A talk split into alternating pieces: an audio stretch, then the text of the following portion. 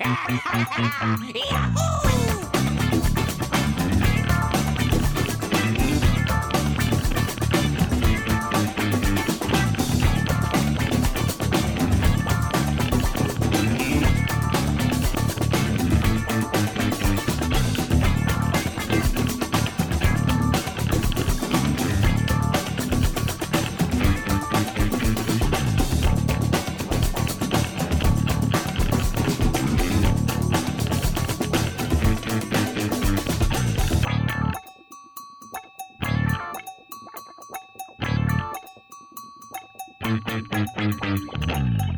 condensador de bits. Muy buenas, bienvenidos y bienvenidas al Condensador de Bits, tu programa sobre videojuegos y sobre lo que nos condensa el cerebro durante los últimos días. Yo soy Miguel Ángel y estoy aquí con Adrián en otro programa más. El programa de hoy, además que viene bien, bien, bien cargadito. Y esta semana, no sé tú, pero yo sí que he tenido tiempo de jugar, aunque ha sido todo en dos días, pero he jugado Bueno. bastante. ¿Tú qué tal? ¿Qué tal la semana? Bueno, pues la verdad es que semana dura, muy dura, en- Mm. a nivel videojuego, pero también a nivel en lo deportivo, porque como fan del Real Madrid ha sido una semana jodienda de, de Champions, ha caído eliminado, pero bueno, era lo que esperábamos. Y hoy a las 9 nos jugamos la liga, pero yo estoy aquí, yo vengo a hablar de videojuegos, de- vengo a hablar de mi libro, es lo que me gusta. Así que veremos de si cuando acabe no, no nos tiramos, no me tiro yo por un barranco o lo que sea, porque entre eso y el FOMO y la gente de las redes con Resident Evil y yo sin tenerlo, ha sido, ha sido duro, vaya, ha sido bastante jodido. Hostia, pero lo de Resident Evil, que bueno, ya vamos a adelantar que hoy vamos a analizarlo aquí en el programa. eh, lo de Resident Evil ha sido, por, por lo menos para mí, ha sido jodido el evitar spoilers y eso que lo jugué el viernes por la noche y me ha costado un huevo. O sea, Sí, sí. me metía en YouTube y eran mil vídeos recomendándome de Resident Evil y cómo no las miniaturas. Mm, que decía, hostia, que me como el spoiler, que me como el spoiler y Mm. ha, sido, ha sido, cada vez veo más complicado esto de no comerte un spoiler. ¿eh? Claro, No sé yo, tú, yo no era por el tema spoiler, sino como estoy con el Instagram y demás, pues claro, pues todo el mundo con las fotitos Claro, posturitas claro, de las subediciones lenticulares, la tuya, tu de esto. Entonces, digo, Claro. el juego, no sé tiene, el juego tiene pintaza y encima el, el YouTube mítico Richard Tacode, pues me vi que a las 12 de la noche hizo pum y publicó todos los vídeos en YouTube. Digo, hostia, digo, empecé a verme el primer capítulo, ya luego vi que era parte de la demo y demás, pero bueno, que, que el juego Mm. ya, ya hablaremos en análisis, que, que yo creo que ha sido uno de los lanzamientos más, si, si no el que más, de 2021, vaya. Sí, pues sí. Mm. Pues bueno, no vamos a adelantarnos, no voy a ir porque ya me iba a calentar, ya vamos a empezar a hablar de Resident Evil, así que no, no vamos a adelantarnos, Sí, sí, que todavía no, no estamos en análisis y si te parece, mm, no lo hacemos más largo. Y bueno, aquí antes de nada, que ya están diciendo aquí que el jueves los youtubers ya se lo habían pasado y sí, que por eso es, muy eh. complicado y, y más este juego que ya se había filtrado el guion. Sí, exacto. todo. Y Ah, ya, eh, lo que dice lo que dice Luffy es que el jueves estaba ya todos los YouTube, todos los mm, Twitchiteros, por así decirlo, estaban ya Mm. todos con la categoría Resident Evil Village y sí, sí, o sea que ha sido, ha sido Sí. duro, ha sido duro. Así que Pues bueno, bueno, si vamos parece- a pasar, sí, vamos a pasar las noticias porque ha habido, ha habido noticias, ha habido noticias bastante interesantes, muchos anuncios y muchos juicios, mm. sobre todo, o sea que vamos ir, vamos ir adelante con él. Ahí está. El condensador de bits. Bueno, pues el primer anuncio, que, bueno, la primera noticia ha sido un anuncio y de un juicio, que creo que estos juicios sí que son de los buenos, no son los juicios malos, que ha sido el anuncio de esta secuela del, del título, yo creo que de culto, porque pasó un poco desapercibido y creo que Hmm. ahora a lo mejor con este anuncio de esta secuela va a volver a coger un poco más de bombo, que es la secuela de Judgment, con el título de Lost Judg- Judgment. Sí. Así que, si te parece, explícanos tú un poquito más de esto, porque tú eres el que jugó la primera parte, yo no lo he Mm. jugado, así que explícanos un poquito. Pues el, juego más esperado de 2021 para mí ahora mismo. O sea, mm, Jammen para mí ya lo, lo he comentado un par de veces contigo y lo comentamos aquí en el especial de finales de generación y demás. Eh, Jammen para mí fue el GOTY de 2019 de, eh, de la gente esta de, de los Yakuza, ¿no? Que realizaron este off-topic dentro del mismo universo. pero un poco orientado por lo que me he comentado, detective, eh, de un poco que era un, es abogado, que le ocurre una serie de circunstancias y se convierte en detective privado. Y bueno, pues esta secuela pues viene un poco, en principio, a ser otra historia muy diferente con respecto a la primera, porque la primera mm, la deja cerrada, la deja cerrada, o sea que, esto sería pues un caso nuevo y demás. Y, y, bueno, lo que se ha visto en principio, ya se había comentado de que los planes de Sega pasan por realizar esta mm, secuela para desviarse de la saga Yakuza, sobre todo en historia, para hacerla un poco más cruda y un poco más, más pues eso, más realista, ¿no? Por así decirlo. Y, y, eso es básicamente lo que podemos esperar de este Jasmine 2. Aparte de, se han visto muchas novedades de, de, habrá una ciudad nueva, que creo que es la misma del Yakuza 7, que creo, estoy hablando ahora de memoria, no sé si estoy lo correcto, pero creo que van a aprovechar la ciudad, lo que tienen ya hecho del Yakuza 7 para introducirlo aquí.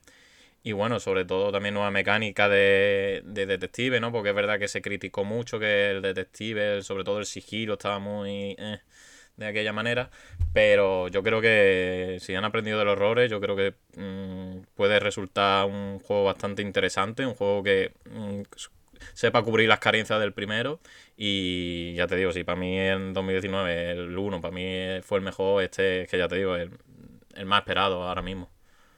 Mm, y a nivel gráfico, ¿le ves un salto? ¿Lo ves igual? ¿Qué, pues, ¿qué, te, ha transmitido el trailer? a, a, nivel gráfico noto una leve mejoría. Lo que pasa que, claro, eh, tendría que verlo en perspectiva con la versión nueva de PlayStation 5 y Xbox Series X, ¿no? Que recordemos que ha salido a primero, bueno, no, primero, salió a finales del mes de, de abril. Y claro, y por eso lo han, lo han, sacado, ¿no? Lo que pasa es que es verdad que es de, eh, resulta curioso de que en esta poca franja de tiempo, ¿no? De abril a septiembre son cinco meses, por así decirlo. Sí. Y vamos a tener los dos juegos así. El que no lo haya jugado tiene ahí material para rato. Mm.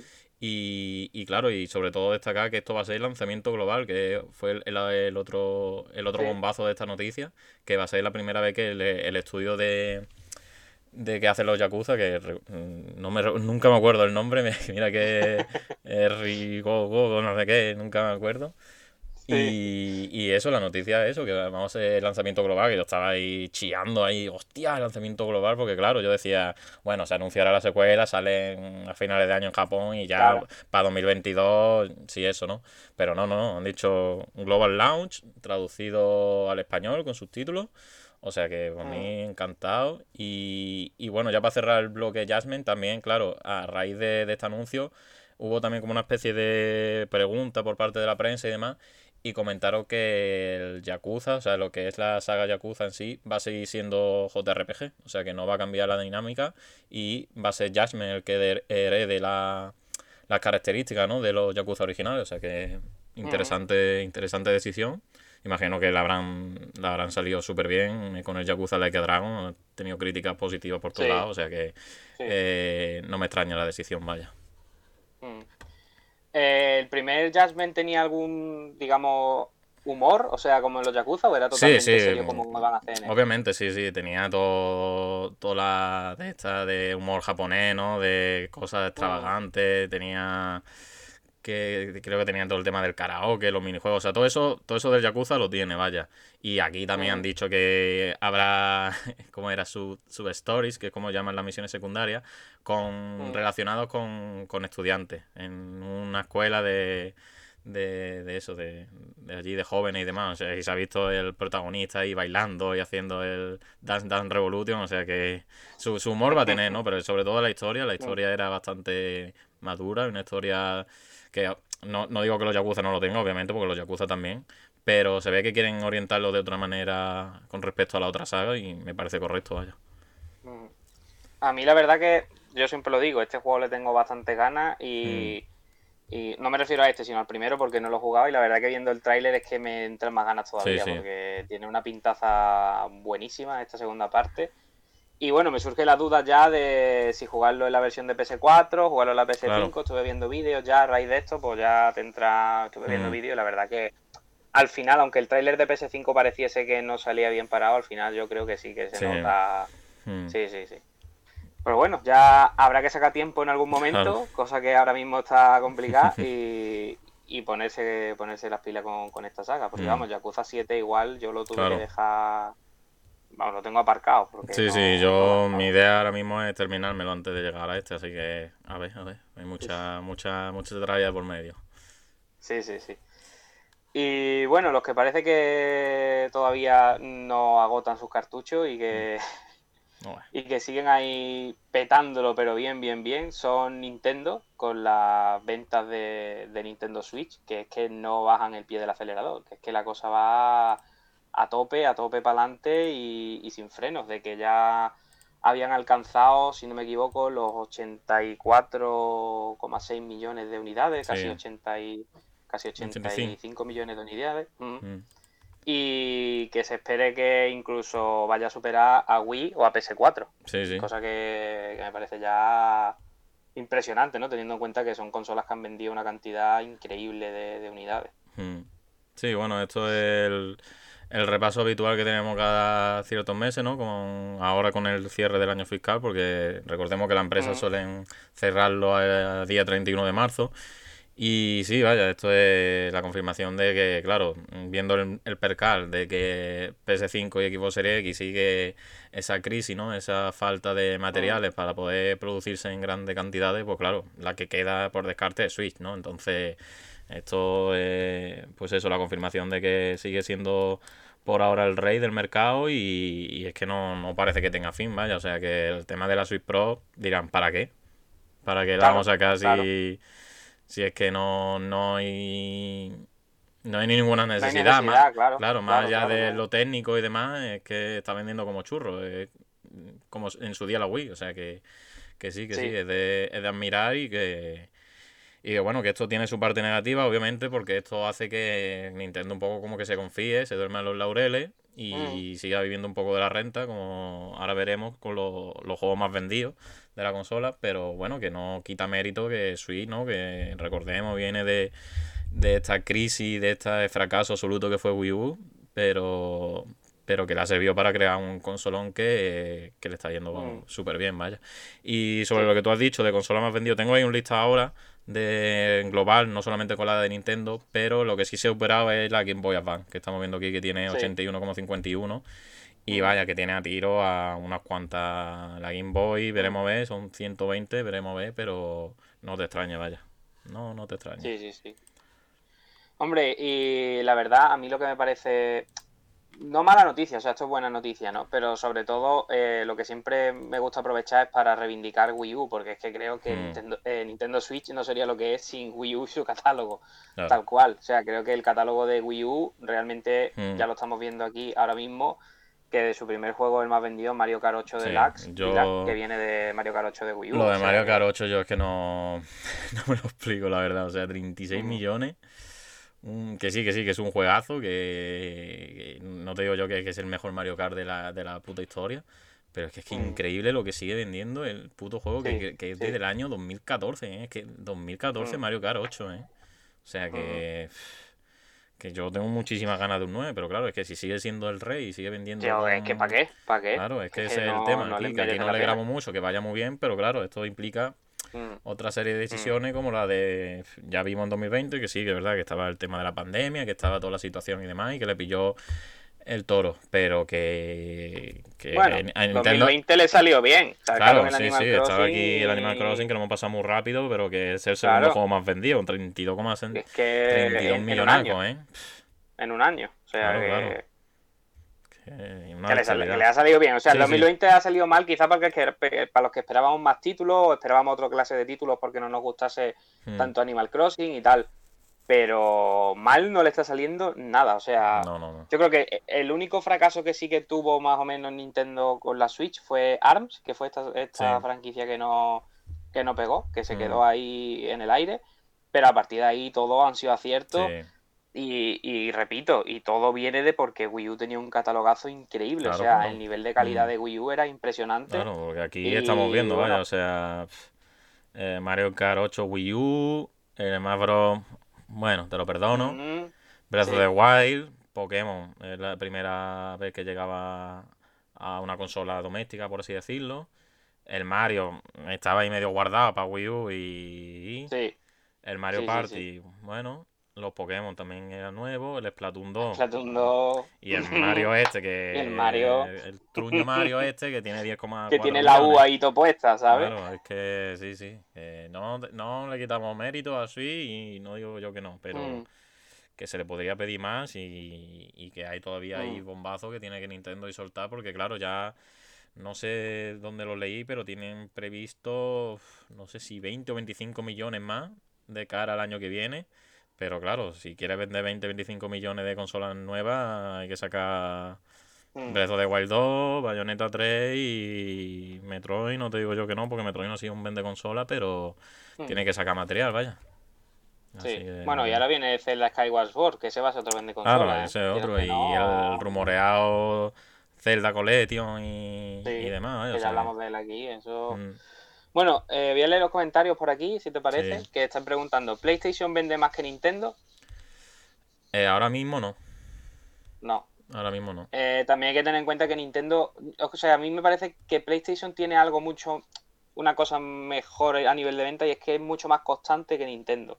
Mm, Nintendo es un poco montaña rusa, es como unos picos enormes, unas caídas muy grandes. claro. Que es verdad que con 3DS se equilibró la balanza con Wii, con las pocas ventas de Wii U. Pero como que creo que Nintendo siempre pasa, a lo mejor ha pasado en su historia por épocas de subidas muy Sí. grandes y bajadas. Entonces, Mm, y PlayStation es verdad que no tiene tantas consolas a sus espaldas porque portátiles solo tiene, bueno, PSP y PS Vita, que PS Vita Mm. quizás sí que fue su mayor fracaso, sí. pero no, no lleva tanto tiempo en, en esto y no tiene tantas, tantas, tantas consolas. Entonces ha mantenido más esa constante. Y bueno, por aquí también están diciendo, eh, lo que tiene Nintendo es unos seguidores muy fieles porque yo no me lo explico. Sí, es que realmente, claro, una de, las de las grandes ventajas de Nintendo es sus franquicias, que si tú Mm, eres muy aficionado a una de esas franquicias, pues no te queda más que ser fiel a, a Nintendo si quieres jugar a eso, Claro. que si no, no te queda más remedio. Mm. Y, y realmente es por lo que vende, porque luego los third party ya sabemos que, bueno, como pone aquí el último comentario que dice, es una generación atrasada. eh, claro. No es que sea una generación atrasada, porque es verdad que tiene eh, la tecnología de tener todo eso en portátil, que yo creo Mm. que eso también es una tecnología buena. Mm, Pero sí que es verdad que cuando tú luego pones un third party o un juego multiplataforma Claro. en Switch, Sí, eso te Pues, voy a comentar, porque claro, third party, los los indie Sí. entraría como third party, los indie eh, Mul- se sí, hinchan a vender. multiplataforma. Sí, Mm, sí, se hinchan vender. multiplataforma. Pero lo que Mm. son así, como tú bien dices, multiplataformas que salen en todas, Switch realmente siempre se lleva Sí. la peor versión, ¿no? Entonces, Sí, a nivel Sí. técnico sí. hmm. y bueno, ya para cerrar, pues lo que te comentaba antes, el listado de, de las consolas más vendidas de la historia. Switch acaba de, de superar a Xbox 360, que ya fue un consolón en su día, o sea que Sí. tiene a tiro a PlayStation 3 y Wii seguramente, Wii tanto PlayStation lo supere. Y ya veremos, ya veremos dónde está el techo de, de Nintendo Switch, vaya. Pero pinta que, a que va a romper todos los récords, vaya. Como siga así. A mí me parece un poco trampita esa lista de que esté Game Boy con Game Boy Color compa- compartiendo posición. Porque Game Boy Color Ah, bueno, sí. tenía sus juegos exclusivos, Mm. era otro sistema, fue un sistema un poco sacado de la manga, en plan de mientras sacamos la Advance vamos a sacar este modelo intermedio y la trampita, la trampita. Pero vamos, que no. Mm. sí, pero vaya, no creo que Switch, Switch también se cuentan estos 85 millones con Sí. Switch, Switch Lite, o sea que... Claro, pero la Switch Lite es como Game Boy y Game Boy Pocket. Eso sí te lo compro. Pero Mm. Game Boy Color era otro. Sí, era como la New 3DS, por así decirlo. Exacto. Que Mm. también la, la contarán ahí con la 3DS, supongo. O sea, que al sí. final. Mm. Al final eso. Al final estas listas son más orientativas y para ir viendo Claro. y para. Tampoco sí, son sí. una cosa a la que agarrarse ahí a muerte. Y bueno. eh, de nuevo, vemos que Nintendo sigue apostando por sus productos, por sus juegos exclusivos. Y ha anunciado un juego que se llama Estudio de Videojuegos. Lo digo porque es que es un poco. Sí, sí, no, decir anunciado Estudio de Videojuegos, exacto Mm. que es un, un- un título que va a permitir crear videojuegos a partir de, del mismo, o sea, una especie de... Se, pueden, se ven aquí como estos diagramas que son pues típicos de la programación, entonces Sí. pues está todo muy friendly para cualquier usuario, que no tengas que ser programador ni nada por el estilo, Soy y que van a programador. permitir pues, pues que soy programador, que van a permitir eh, crear, crear videojuegos supuestamente de una forma sencilla y veremos a ver hasta qué punto y qué potencia tiene esta herramienta, porque la verdad Mm. que promete bastante. ¿eh? Sí. Sí, bueno, esto viene de, al parecer, yo no lo sabía, pero había en el Nintendo Labo como una especie de minijuego con esto que estamos viendo Sí. aquí de los objetos. Y al parecer ya existía como una, una especie de eso, no, no al mismo punto de- del juego este, pero que ya había algo ahí. Mm. Y al parecer han extendido la idea, un poco como el Capitán Toa en 3D World, y, y lo van a sacar a videojuegos. O sea que me parece cojonudo porque, ya te digo, esto de, de llevar, ¿no? A, o sea, por así decirlo, un videojuego de hacer videojuegos, ¿no? Entonces que te enseñe a cómo hacer un videojuego, que, que a ver, que es lo que tú dices, es muy friendly y todo, no, no es para ponerlo en el currículum el día de mañana y ni para llevarlo como portfolio, ¿no? Decir, oye, mira, llevo aquí la Switch y estos son mis juegos, ¿sabes? Pero... Hostia, los- eso estaría increíble, ¿eh? Eso sería increíble. Y que, y que el que esté en la entrevista no tenga ni puta idea y diga, hostia, lo que ha hecho. O sea, que, bueno, el, el Dream, el Dream no sé si se utilizará como un, como portfolio. Yo, ah, yo Hombre. me, me quiere sonar de que sí. O sea que, a ver, Mm. ya te digo, esto es más pequeñito, no llega al nivel de Dream, pero bueno, está ahí la idea, la opción y, y ya te digo, esto nos pilló yo creo que todo por sorpresa porque no estaba ni anunciado Sí. ni demás. Fue ahí en Twitter y ala el, el tráiler. Pero que sí, tiene buena pinta para, ya te digo, para todos los chavales y demás que quieran meterse en la industria de los videojuegos. Me parece perfecto, Mm. vaya, o sea que lo- eh, Yo lo- veremos a ver si lo podemos probar, ¿no? A ver si hacemos nuestra, Sí. nuestra empresa de videojuegos. Mm.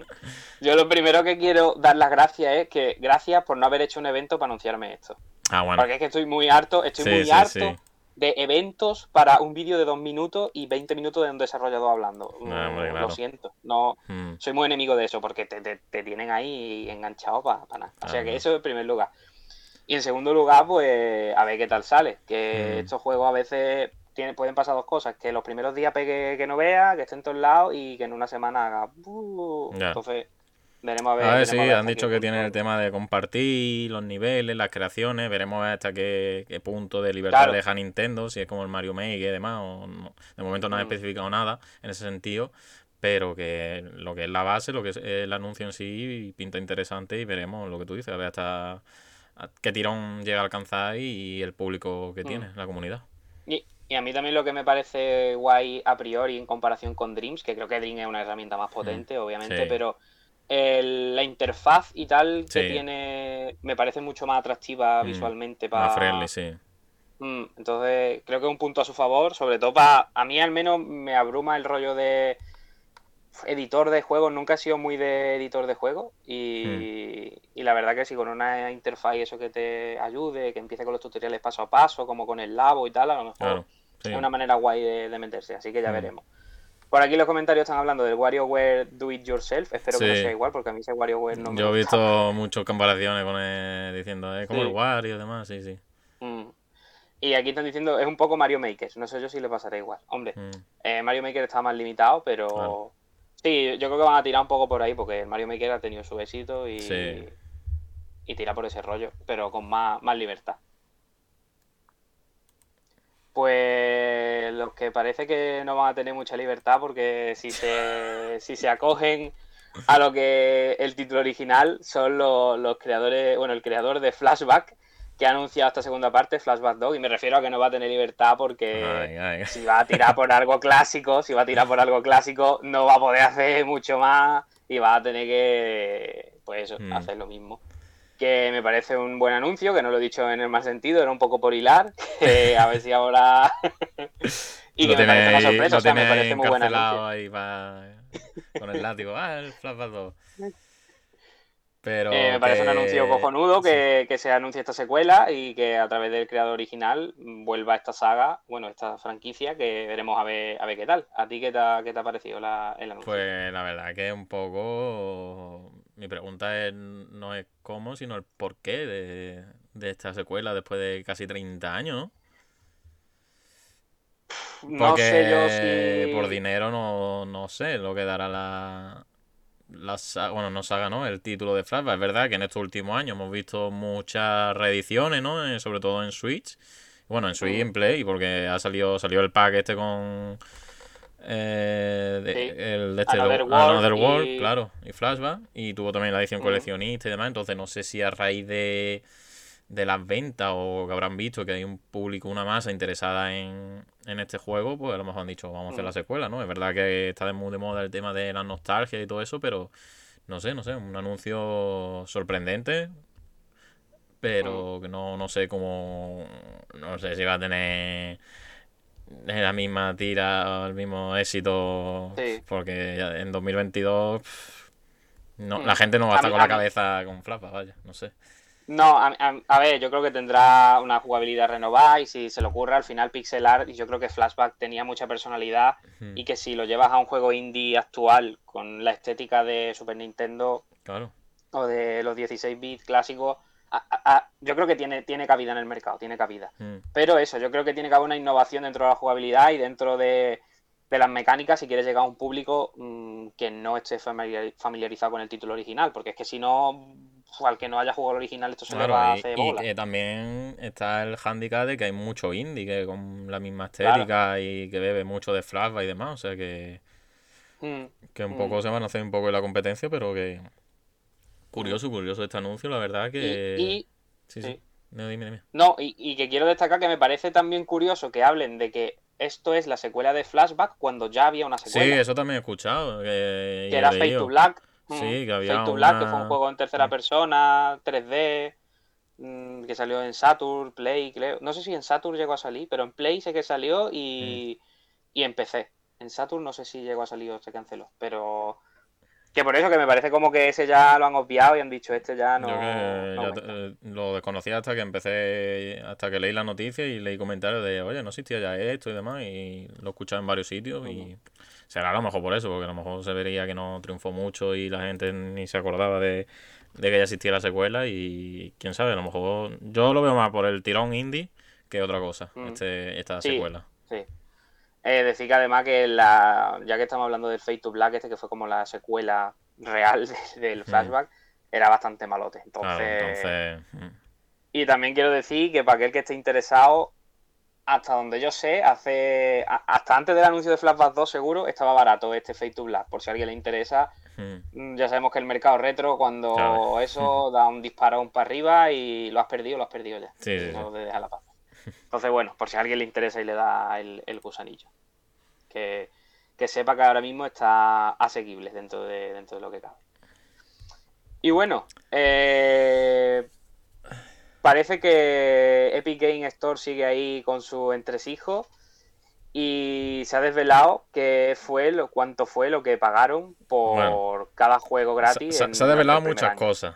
Se ha desvelado muchas cosas porque ha sido una semana que mm yo creo que de la que más noticia vio en torno a Epi, Apple y, todo lo que ha chorreado y todo lo que ha salpicado a, a los trastes, porque ha sido una semana de noticias, de, de todo, vaya, es que de todo, porque está en proceso el juicio este de, que no sé si lo comentamos aquí, yo creo que sí lo hablamos, ¿no? De, de Epic y Apple con todo el tema de Fortnite, toda la que se lió, toda la parfernalia y demás. Sí. Y bueno, hace un poco, no vamos a ir noticia por noticia, vamos a hacer un poco los titulares que han salido a lo largo de esta semana, porque ya te digo, había de todo, de todo. Eh, entonces, claro, había todo un tema del juicio, pues han tenido que llevar documentación, han tenido que llevar mucho papeleo y demás, y se ha revelado, pues, que si Xbox no, no, no tiene beneficio por cada venta de consola, que si mm. el Sony, el crossplay exigía a Epi pagarle cierta cantidad de dinero, que ahora quiero comentar un poco esa más en profundidad porque quiero salir a la defensa de Sony en este sentido porque había mucho malentendido sobre esta noticia. Luego que si Nintendo, Epi, Nintendo lo ve como eh, paso de colaborar porque es muy hermética y, no merece la mm. pena para el tema de traer los títulos a, a Epic y PC, o sea que se olviden porque creo que lo decía en mm. unos documentos, dice cómo pegarle un tiro a la luna, o sea que no merece la pena y demás. Sí, sí, sí, sí.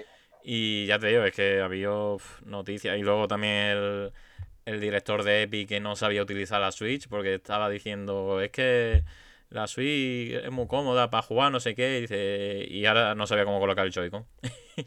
no sabía colocar el, el de este, el el mandito y ha quedado retratado, ¿no? Como se dice y. Mm. Y bueno, también, sobre todo lo que estamos viendo aquí, ¿no? Que se ha desvelado lo que paga por cada juego y bueno, y, y por el Borderlands, la exclusividad y demás, que me parece una, una barbaridad. Yo no sé si tú has leído alguno de estas noticias o, o has leído las cifras y demás, pero... Sí, me parece algo Epi- desproporcionado. Sí, sí, Epic se ha dejado una pasta para la captación Mm. de, de nuevos usuarios brutal, vaya. Y, y lo hemos visto, ¿no? Eh, el juego como el What Remains of Edith Finch, uy, hay que saltar Twitter, pero vaya. Eh, What Remains of Edith Finch, eh, 125 mil dólares. Y luego títulos como el Oxenfree 200.000, The Witness casi medio millón, el Rain 45.000 y fue el que más atrajo usuarios nuevos. O sea que aquí hay una...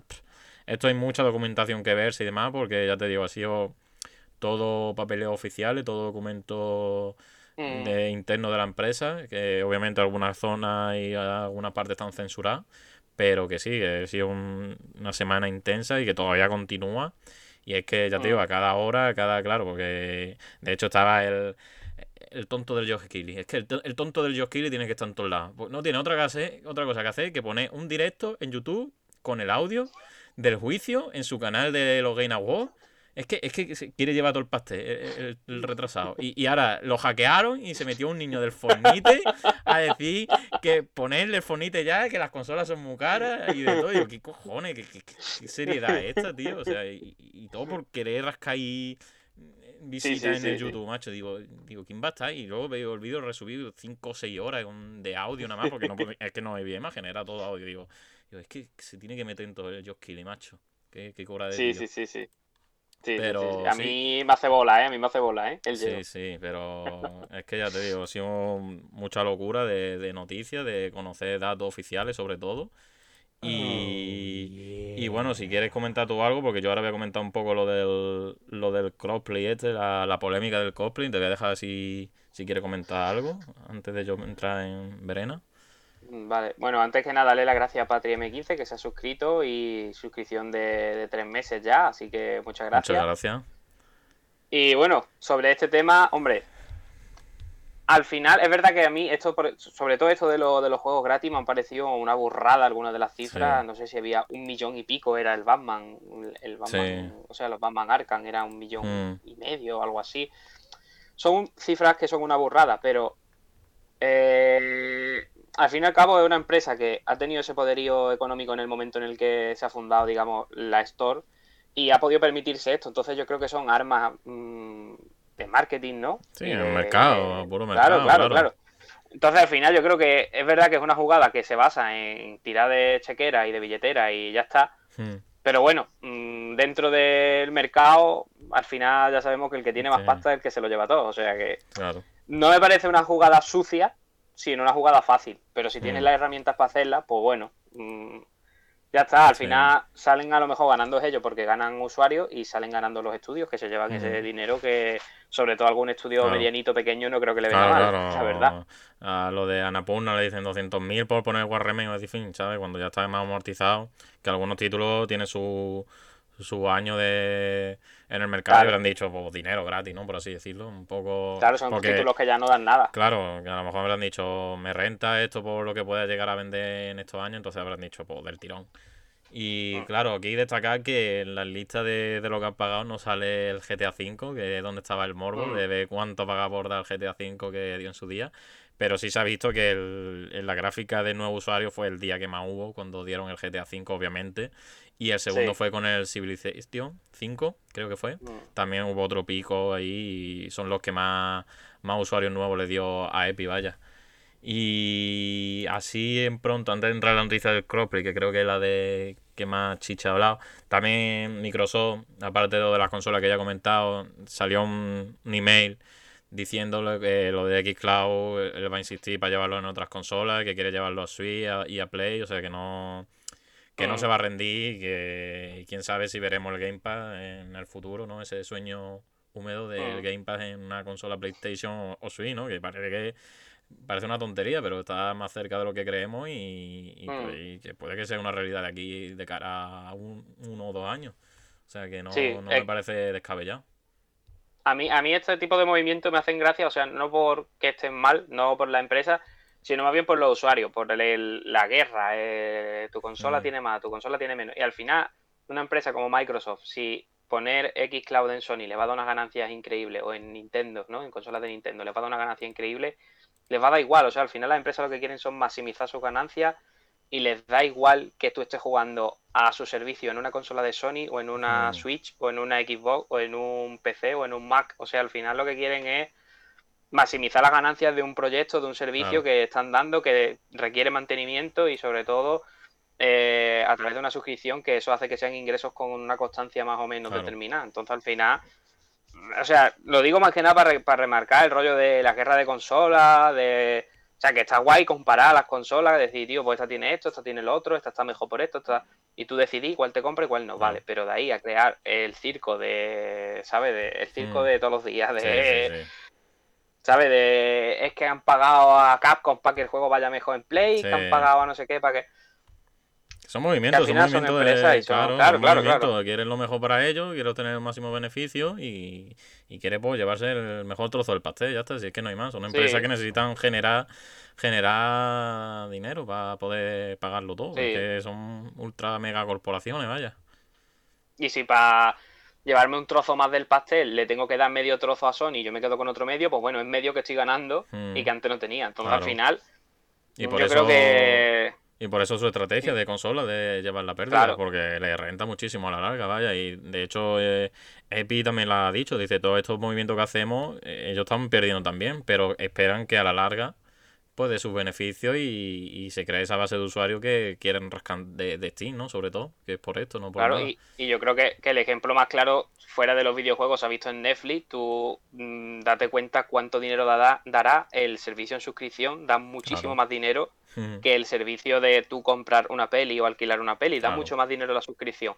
Y de hecho estamos viendo que ya llevan producciones a niveles grandísimos, muchísimas producciones, muchísimos actores de renombre, o sea, son una productora mm, con una potencia increíble, una empresa con una potencia increíble a partir de suscripciones. Y yo creo que, que Microsoft se ha dado cuenta y que es verdad que las consolas le darán beneficio en algún sentido, en algún momento, pero en realidad lo que más beneficio le da es que la gente se suscriba, esté con su servicio y, hmm.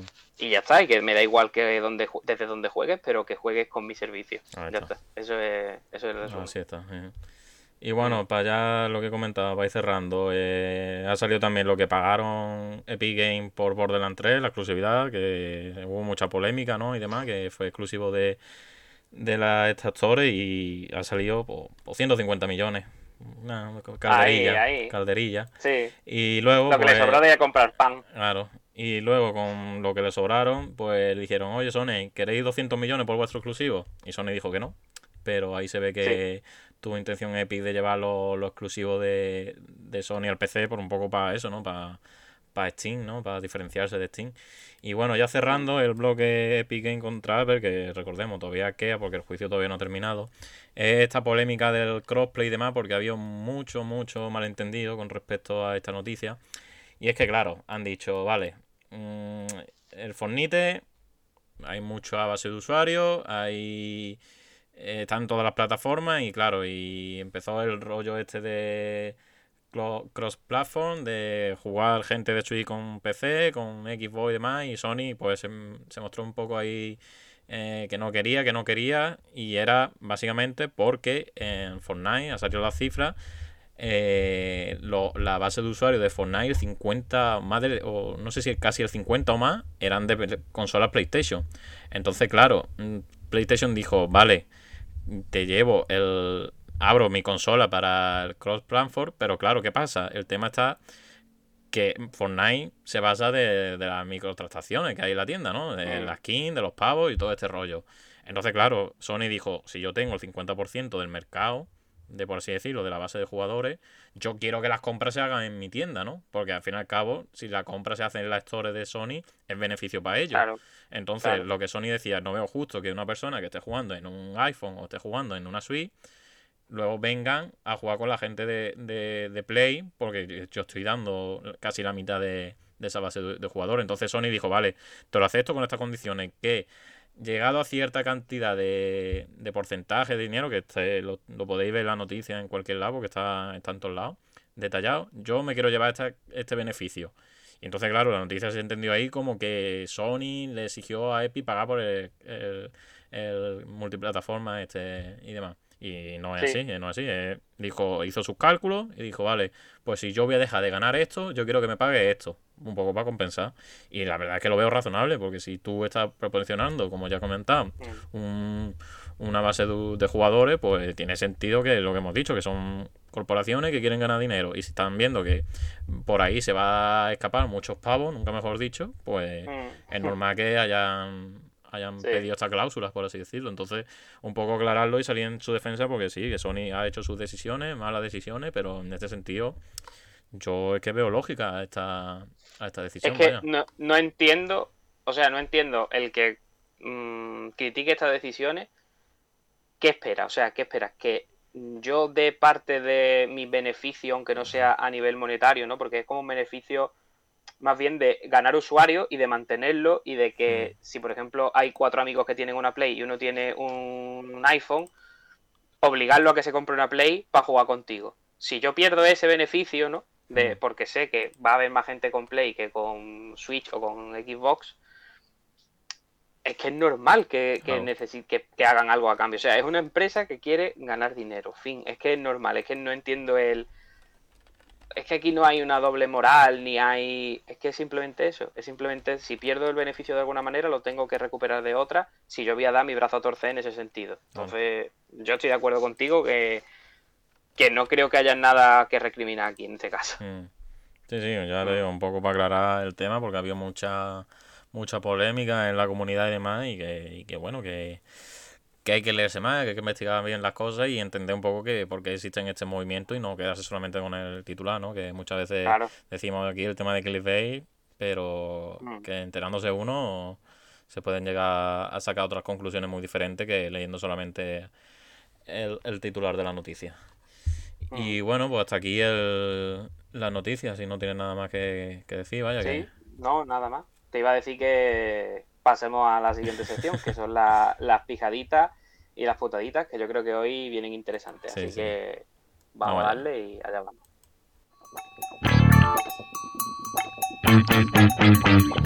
El condensador de bits. Bueno, pues vamos con las pijaditas y las putaditas, que es esa sección en la que hablamos un poquito de lo que hemos hecho en la semanita. Aquí cabe todo, aquí cabe juegos, cine, mm, lo que sea. Incluso si queremos contar algo de la vida personal, mientras tampoco nos pasemos. Así que podemos hablar de lo que queramos y bueno, en los comentarios también podéis comentar lo que queráis y echar un ratito de charla. Así que, mm, si te parece bien, empiezas tú, que creo que traes algo actual y calentito, ¿no? Sí, sí, así es, así es.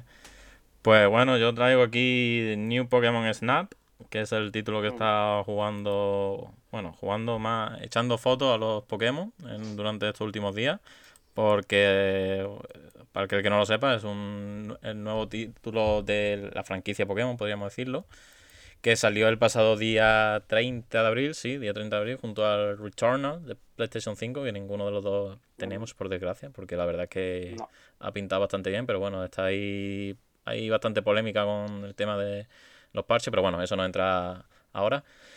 Y bueno, pues este Mm. New Pokémon Snap eh, es un título que seguramente habréis escuchado de él porque está en boca de todo, ¿no? En estos últimos días, que trata sobre todo de sacar fotos a los Pokémon, dicho mal y rápido, y es así. O sea, la mecánica principal es, es un... No shooter on rail, obviamente, pero es un camera on rail, si, si, si tiene ese nuevo género. Y que bueno, que viene, esto viene un poco como secuela espiritual.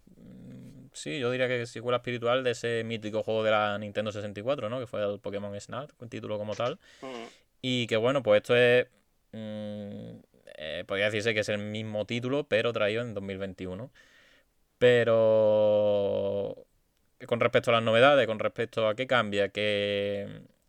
eh, qué, qué, qué novedades trae, o sea, no qué novedades trae, sino ha evolucionado, es lo que quiero decir, ha evolucionado Mm. la, la mecánica o ha evolucionado el diseño de juego con respecto al título de 64. Pues bueno, yo lo que llevo jugado, que llevaré unas 5 o 7 horas, o sea, tampoco yo creo que puedo hablar suficiente porque ya te digo, he descubierto sus mecánicas principales.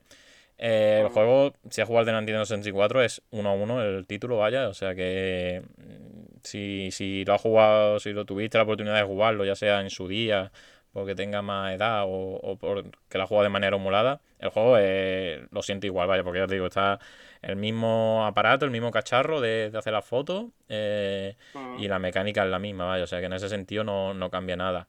Lo que sí, el cambio más notable, obviamente, es el salto gráfico, que ya digo yo desde aquí que Bandai a los juegos de Pokémon, porque el, el nivel gráfico de, de estos Pokémon es espectacular, vaya, porque Ujú. venimos de... Los que venimos de Pokémon X...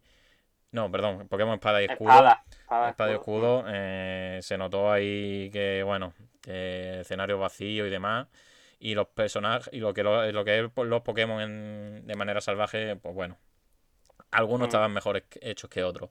Pero en este sentido no, en este sentido es verdad que aquí los Pokémon están en la naturaleza, están en su máximo esplendor y la verdad que los modelados y, y demás y lo que es el, el diseño de los Pokémon está increíble, la escala súper currado y ya te digo, eh, es verdad que estoy haciendo un poquito de trampa porque estos son escenarios cerrados, no hay tampoco mucho Mm. movimiento en pantalla, el personaje tú no lo puedes controlar, tú nada más que controlas la cámara, o sea, lo que es el recorrido es fijo de principio a fin.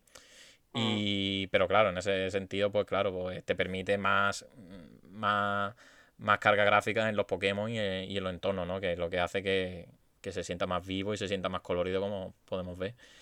Pero, ¿qué, qué pasa aquí? Mm, si no vienes de Nintendo 64, pues si no tienes ese sentimiento de nostalgia, el juego te va a parecer una castaña. El juego te va a parecer una castaña porque a las dos horas ya te han enseñado todas las mecánicas y el juego se te va a acabar haciendo monótono, se te va a acabar haciendo aburrido, porque ya te digo, no te da pie a nada. Es verdad que en alguna ruta pues tiene su secretillo, tiene su su escondrijo de, vale, puedo cambiar la ruta, puedo tirar por otro lado, llego a otro final y demás, pero no... La mecánica es la que tú ves desde que te hacen el tutorial y demás, y, y ahora comentaré el tema de los modificadores y, y demás que te dan, pero que lo que es hacer fotos, a no ser que te gusta mucho, o sea, un Mm. Instagram lovers, no, no te va a apasionar y, y mucho menos si no tienes ese sentimiento de nostalgia. De hecho, yo creo que aunque te encante hacer fotos, mm, esto Sí. tampoco te deja que tú hagas una foto increíble, ¿no? Porque No. esto va en movimiento y Claro. po, po, lo que vas pillando y... Claro. ¿No? Es Sí, la sí, sensación que me da a mí. Sí, sí, sí, así es, así es, vaya. Y, y que también está el hecho de que yo que tengo el famoso drifting, que se controla el giro de aquella manera, pues, pues claro. Eh, ha habido situaciones de que iba por un lado y me decía el joystick, no, por el otro. Pero bueno, no es el caso que quiero destacar aquí. Y bueno, ya lo que entrando más mecánica, pues si habéis jugado en Nintendo 64 recordaréis las famosas manzanas, ¿no? Que son, pues eso, ítem, unos ítems ilimitados que tenemos, que se los lanza el Pokémon, interactúa, ¿no? Entonces te permite sacar pues fotos diferentes porque aquí las fotos hay diferentes maneras de puntuarlas, ¿no? Te dan eh, de rango de 1 a 4 estrellas, dependiendo de la situación, dependiendo, bueno, del enfoque, del tamaño, que si sale con otro Pokémon, que si no sé qué, mm, pijadita.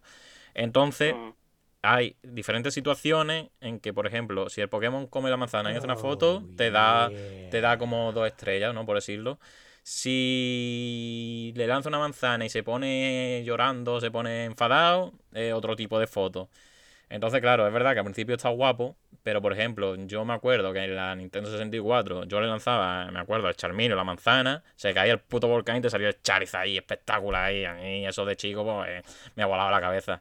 Y aquí, pues le dan la manzana al Pikachu, pum, se pone ahí. Y, pff, y tampoco te hace nada del otro mundo. Y tiene que estar todo el rato, pues eso, buscando el Pokémon para lanzarle la manzana, que, que, que, coño, es un poco maltrato, ¿no? Aquí la peta, aquí tiene algo que decir, porque tú estás lanzando manzana para hacerle daño y sacar la foto, ¿sabes? Que, que es un Mm. poco feo en ese sentido, pero bueno. Y luego está el tema Mm. de unas melodías que la activas y ciertos Pokémon pues salen a bailar y te hacen cosas y otro tipo de fotos. Luego estaba, ¿qué estaba más?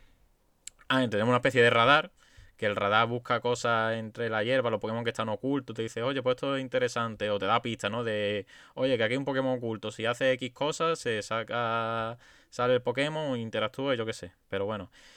Pero es que los puntuajes al fin y al cabo son una cosa rara porque no, está, no te lo deja muy claro del todo cuál es una estrella, cuál es tres, no te da pistas.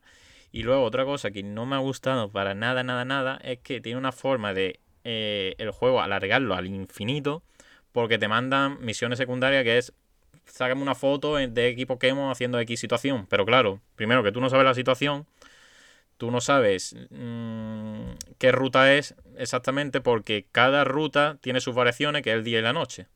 Entonces, bueno, por el día y por la noche sí lo puedes saber, pero a lo mejor ese día tiene dos variantes o esa noche tiene otras dos variantes, dependiendo del nivel, porque también tiene un nivel esas variantes y, y si sube de nivel hay más Pokémon, entonces es un poco redundante y claro, y a mí lo que sí, sí, es que ya te digo, te estoy hablando y te estoy dando la misa, vaya, pero es que es que así. No, no, no, no, digo por eso, sino por pensar, o sea, claro.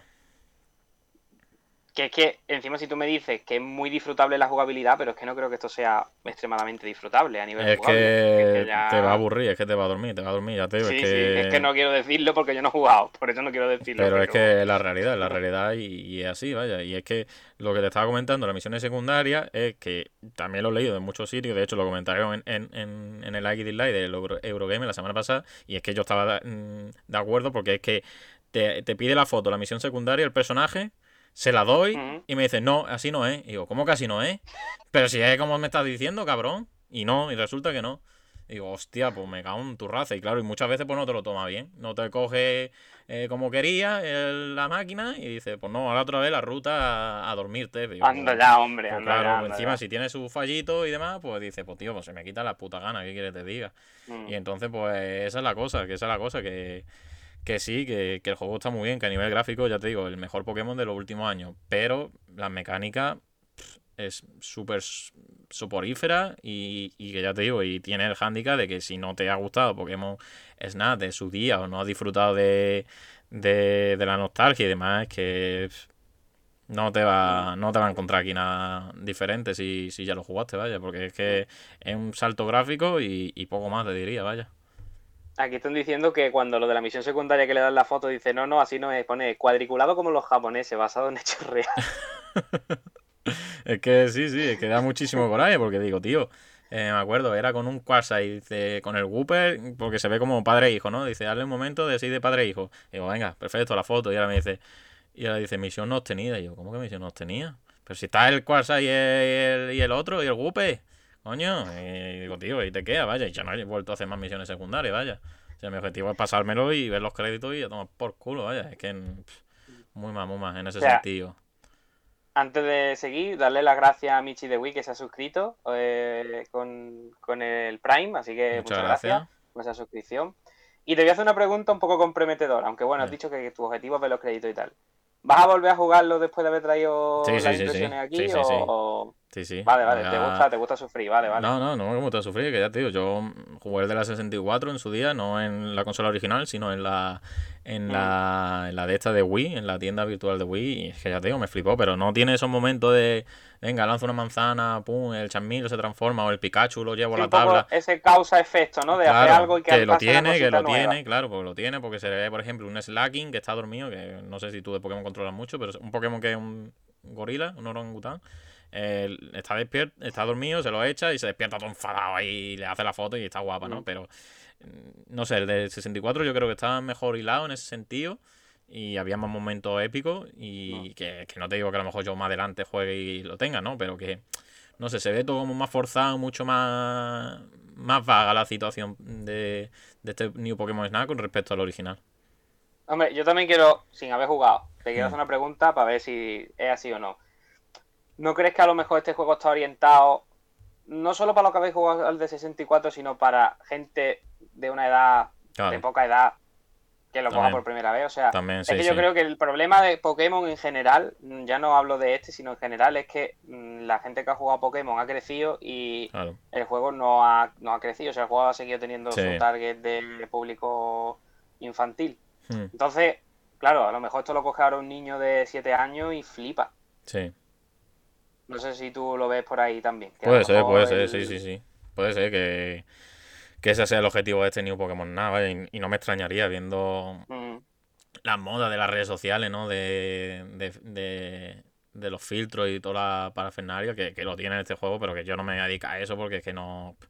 Aparte de que está el mercado y la, la oferta de que tenemos de videojuegos, no me dedico a hacer eso, pero que, que la opción la tiene ahí, vaya. Y de hecho ahora eh, creo que fui que vi ayer en el Telegram de oferta juego que van a sacar una impresora para las putas fotos del, del New Pokémon Now. O sea que Mm. para el que le guste ese tema, pues yo creo que el público, lo que tú dices, público infantil, pero que en principio mm, la gente en estos últimos años venía pidiendo un New Pokémon Snap, un Pokémon Snap 2, lo que sea. Y yo, por lo que veo al menos, en general, la sensación es que, o lo que tú dices, nos hemos hecho ya mayor y no toda la nostalgia funciona. O que, lo que eh, es un juego que no da para más, vaya, que, que no da para más, que es así, que no está no se ha actualizado lo suficiente para el siglo XXI, por así decirlo. Yo lo veo un juego eso, que está demasiado... O sea, no es lo mismo. Por eso es lo mismo que, que hablábamos antes con el Flashback 2. Mm, No es lo mismo coger una franquicia antigua y adaptarla a tiempos modernos. Claro. Que aquí habrán metido lo que tú dices de los filtros, de no sé qué, que sí, que vale, que eso está bien, pero yo en 2021 un juego con, por lo que vale este juego, Mm. mm, 60 y viendo lo que ofrece, sí, y viendo lo que ofrece, y además este, eh, digamos, tomado como un título grande de lanzamiento de la primera mitad de año para Mm. Nintendo Switch, me parece que se queda muy corto. Sí, para mí también. Porque, yo Mm. que sé, al menos podrías haberme dado movimiento libre. ¿Sabes? Que es verdad que, No, que a lo pero. mejor pierde, pierde un poquito el rollo, pero mete un modo con movimiento libre, que tú te puedas mover por el terreno y hacer las fotos, no o- sé, mete cosas, mete algo. O simplemente más mecánica de interacción con los También, Pokémon, que no sea solamente claro. la manzana o la música, porque Mm. ya te digo, en el 64 había una Pokéball que era Peste Ball y echaba eso y, y interactuaba también de manera diferente y demás. O sea, claro, que ya te digo, yo, yo lo que he visto sobre todo es eso, menos interacción con los Pokémon. De, o, o- o que no te lo deja del todo claro, ¿sabes? Que el de 64 en, en cuanto a diseño de juego estaba muchísimo mejor en ese sentido. Mm. Al menos que recuerde, que me lo tendría que poner y comparar, pero que yo recuerdo que las interacciones con los Pokémon estaban mal logradas. Mm. Pero bueno. Bueno. Y por aquí en los comentarios está diciendo, nos acaba de llamar boomers a, todo, a, a, todo- a todos los de la primera generación de Pokémon. A ver, yo no lo he llamado, ya eso es un hecho, ya, so- Sí. ya somos pre-boomers casi, Claro. o sea que es lo que hay, es lo que hay. Tiempo no perdona, ya se ha visto Claro. con el Pokémon Snap. así. Eh, bueno, yo voy a hablar... Bueno, ¿tiene algo más que añadir antes de No, nada? no, no. A ver, que Vale. como conclusión, que, que si te gusta el, el Pokémon 64, píllatelo porque es más de lo mismo, mejor, actualizado y es cierto que no lo he comentado, pero no tiene todos los Pokémon, obviamente porque Pokémon hay más de 700 y obviamente no están todos, hay no sé si 200 y pico por ahí, pero bueno, están lo, lo importante. Pero que ya te digo, este juego es orientado para eso, para lo que habéis jugado en Nintendo 64 o tenéis un chaval joven y se quiere meter en el mundo Pokémon, me parece pe- perfecto para, para la ocasión, vaya. Mm, Vale. Pues entonces, si te parece, mm, voy a empezar yo a hablar de lo primero que traigo. traigo. El primer bloquecito va a ser eh, de videojuegos, ¿vale? No, hoy no. Bueno, luego traigo cine, pero ahora mismo no. Y es sobre el Terminator Resistance, pero sobre esta versión eh, enhanced o mejorada que ha salido para PS5. Y bueno, antes de hablar un poquito del juego, decir que yo el juego me lo pillé, este Terminator Resistance, la versión de PS4, en una oferta de esta que, que estaba tirado, no sé si fueron 9 euros o algo así, y dije, mira, vale, pues lo voy a pillar. Hmm. Lo probé un poquito y dije, uff, uy, uy, uy. Y dije, bueno, lo voy a dejar ahí, ya algún día. Y bueno, ahora como ha salido este parche de PS5 que te añade, pues creo que eran 4K, te añade, bueno, va a 60 FPS como una roca. Y creo que tenías también, sí, tenías características con el, con el DualSense, ¿vale? Entonces dije, bueno, pues vamos a darle una oportunidad, vamos a probar a ver qué tal y, Mm. a ver si, si sorprende. La verdad que a nivel de ambientación, pues bueno, ya lo estáis viendo, está ambientado en el futuro, ¿no? En el que, para aquel que no haya visto Terminator, pues Skynet es inteligencia artificial, se revela contra los humanos y los robots empiezan a matar a todo el mundo. Así rápido y mal, ¿no? Y pues aquí está ambientado en el, en el futuro, no en el Mm. presente, que es un poco donde está casi toda la saga de Terminator. Y, y bueno, pues tú aquí manejas a un miembro de la resistencia, que son estos humanos que quieren acabar con los Terminator y con todas las máquinas que se han revelado. Y a nivel de ambientación, sobre todo la banda sonora, está muy guay porque coge banda sonora de la película, tienes todo el rato como un colchón musical que, que mola. bueno, todo el rato no, pero muchas partes hay un colchón musical que, está guay porque es muy cinematográfico. Pero luego el juego en todo lo demás se queda muy cojo, muy, muy, muy, muy cojo, muy cojo. Es verdad que supongo que esto no será un juego súper grande, ni será un estudio muy grande, pero teniendo una franquicia como Terminator, que creo que, no, está en sus mejores momentos, pero es una franquicia que tiene sus seguidores y es una franquicia que da juego para hacer algo muy interesante. Aquí lo que tenemos es un shooter bastante descafeinado, con poca gracia, que la jugabilidad ya de por sí a priori era bastante mediocre y que aquí realmente gana un poco por el DualSense, por los gatillos, ese plus que suma, eh, que te da un poquito más de gustito de disparos, porque antes era una mierda. Eh, a nivel técnico, pues bueno, muy flojito. Si hablamos ya de generación actual, muy flojo. Sí. Es una Enhanced Edition, pues espera un poquillo más. Y si hablamos de la generación anterior, pues bueno, también de lo más flojete, sobre todo en expresiones, expresiones faciales. La iluminación también me ha parecido muy regulera. Y, y la jugabilidad, sobre todo, para mí ha sido el gran problema. Jugabilidad, los personajes y la historia, que una vez sales de el punto de partida, que es el punto de partida ya está hecho porque viene de Terminator, una vez te metes la historia que es de por sí del juego, es todo súper plano, vacío, mm, carente de, digamos, de, interés, ¿no? Porque no, no te incita a que tú sigas jugando, a que tú quieras saber más. Te, dice, me, da igual, me, va a mandar aquí a matar cuatro robots y misiones muy de recaer, o sea, todas las misiones parecen misiones secundarias, todas las misiones parecen misiones secundarias. Entonces, pues bueno, un juego para mí bastante decepcionante, la verdad. Me esperaba un poquito más. Las mejoras, pues bueno, también. Se ve, no se ve. No se ve que sea un juego de PS4 metido tal cual, se nota la mejora, ¿no? De que, de que tenga el 4K, de que tenga los 60 FPS y tal, pero también se nota que no es un juego de... De 2021, ¿eh? Claro, claro. De hecho, te transmite mucho parece un juego de 2005, 2006 a nivel de mecánicas y a nivel de... Sí, un Far Cry, vaya, lo que parece. Sí, mm. sí, pero un Far Cry, pero mal. O sea que... Mm, Como los últimos Far Cry. Sí, sí, básicamente. Eh, o sea que para mí, no, pero vamos, prefiero un Far Cry mil veces antes, que, esto, mil veces antes que esto.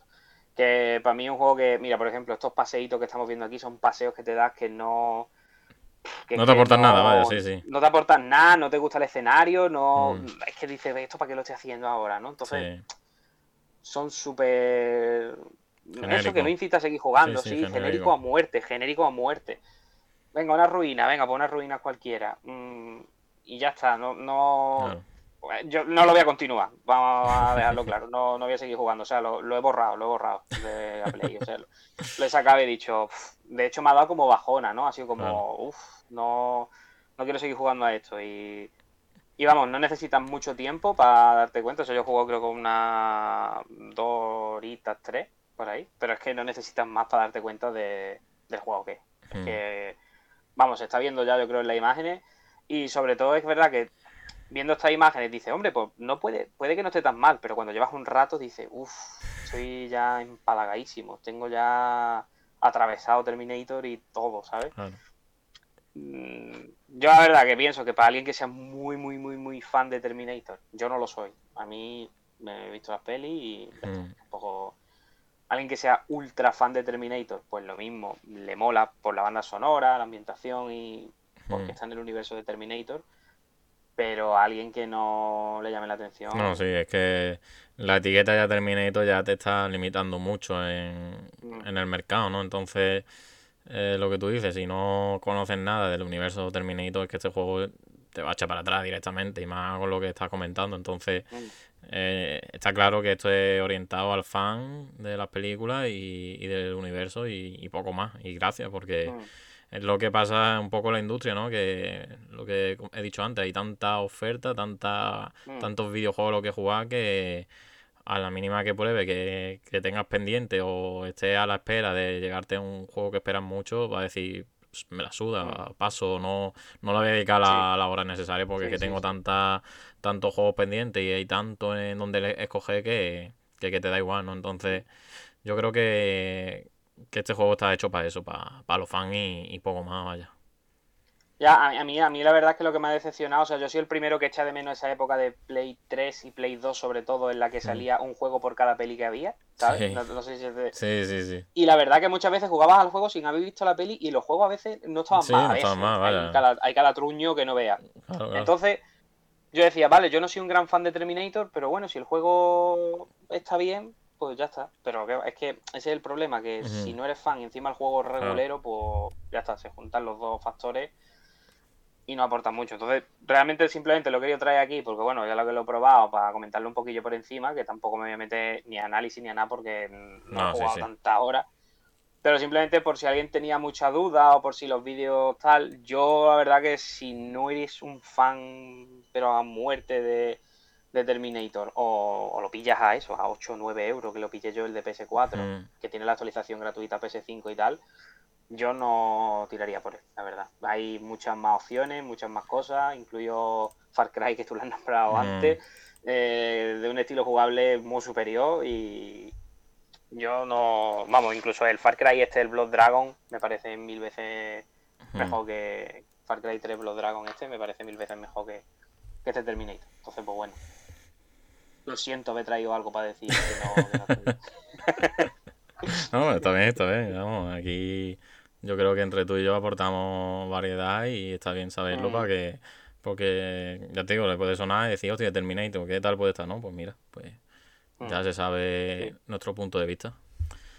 Y mm. bueno, pues de punto de vista, de Oca Oca, yo voy a hablar de otro jueguito que me he pasado esta semana, pero bueno, no esto no voy a entrar en profundidad porque es un juego más que mascado por todo el mundo, es súper famoso y no es otro que el maravilloso, fenomenal, orgullo de la patria nacional Blasphemous, que yo tengo que decirlo ya. De la patria nacional y andaluza. ¿eh? Ahí, ahí.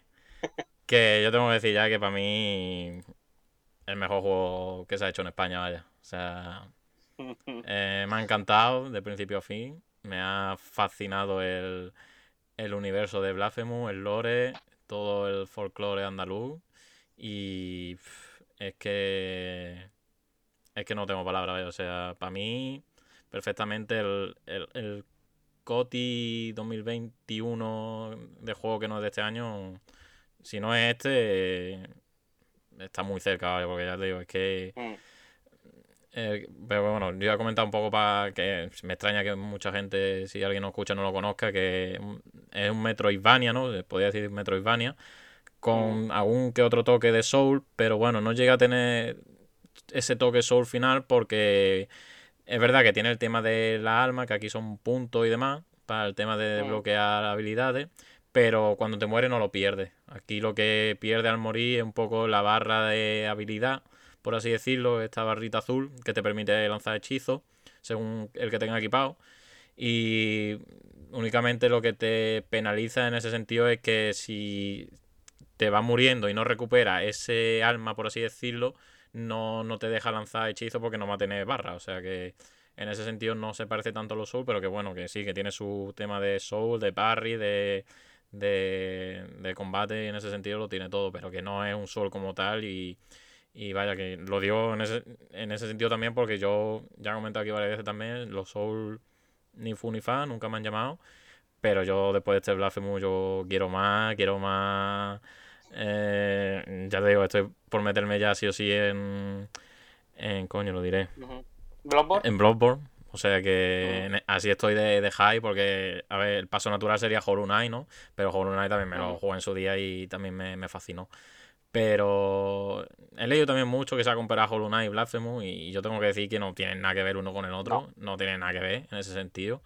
Uno es más dinámico. Ni jugablemente, ni artísticamente. Claro, claro, no, no, tiene nada que ver. Y tiene sus pros y sus contras, como todo, cualquier juego, mm. pero que ya te digo que Blasphemous ahora entendido muchas cosas de él, de que por qué se, se llevó tantos premios, tanto reconocimiento, por qué ha vendido, ¿no? Que ha vendido hace poco, anunciaron que vendieron un millón y demás. Y mm. que, que, me alegro mucho que la haya ido súper bien, porque en el documental, ¿no? Que lanzaron por motivo de esta edición física y demás, que spoiler, eh, la tengo, eh, regalo de cumpleaños. Eh, pues eso, comentaron de que este iba a ser si iban con todo con este proyecto porque que si no se iban a arruinar, ¿vale? O sea que era a última carta, como fue en su día Final Fantasy, eh, con, con que el que no lo sepa, Final Fantasy, Squaresoft, como se llamaban, decían, lanzamos este último título, si no triunfa, a la quiebra. O sea que un poco ha sido esto mismo, pero con The Games Kinche. Y que eso, que, que no, no, no, no tengo más que palabras de, de, que, de que lo juguéis, que, que si no os llama, darle una oportunidad, porque es que es fascinante, fascinante a nivel de, de historia, de universo y de combate, que ya te digo, tiene una viciada de quiero más, quiero más, quiero seguir explorando y quiero seguir buscando enemigos y demás. Y ya te digo que me ha encantado, me ha flipado, me ha durado unas 10 horitas. Lo que sí es verdad que no he podido jugar el DLC porque el DLC te obliga mm, un poco a, a, No me acuerdo ahora de la palabra exactamente, pero como que te obliga a subir tu partida. O sea, darle. Es que no, me acuerdo exactamente de la palabra, pero que, como que la tienes que borrar, no borrar, pero empezar de nuevo. Es como un game, New Game Plus, pero no. Sí, un New Game Plus, pero eh, lo tienes que jugar habiéndote pasado el juego. Entonces, verdad que conserva algunas cosas, pero por ejemplo, la barra de vida y demás, todo eso no lo mejora. Entonces aumenta la dificultad, tiene nuevos modos de juego y demás.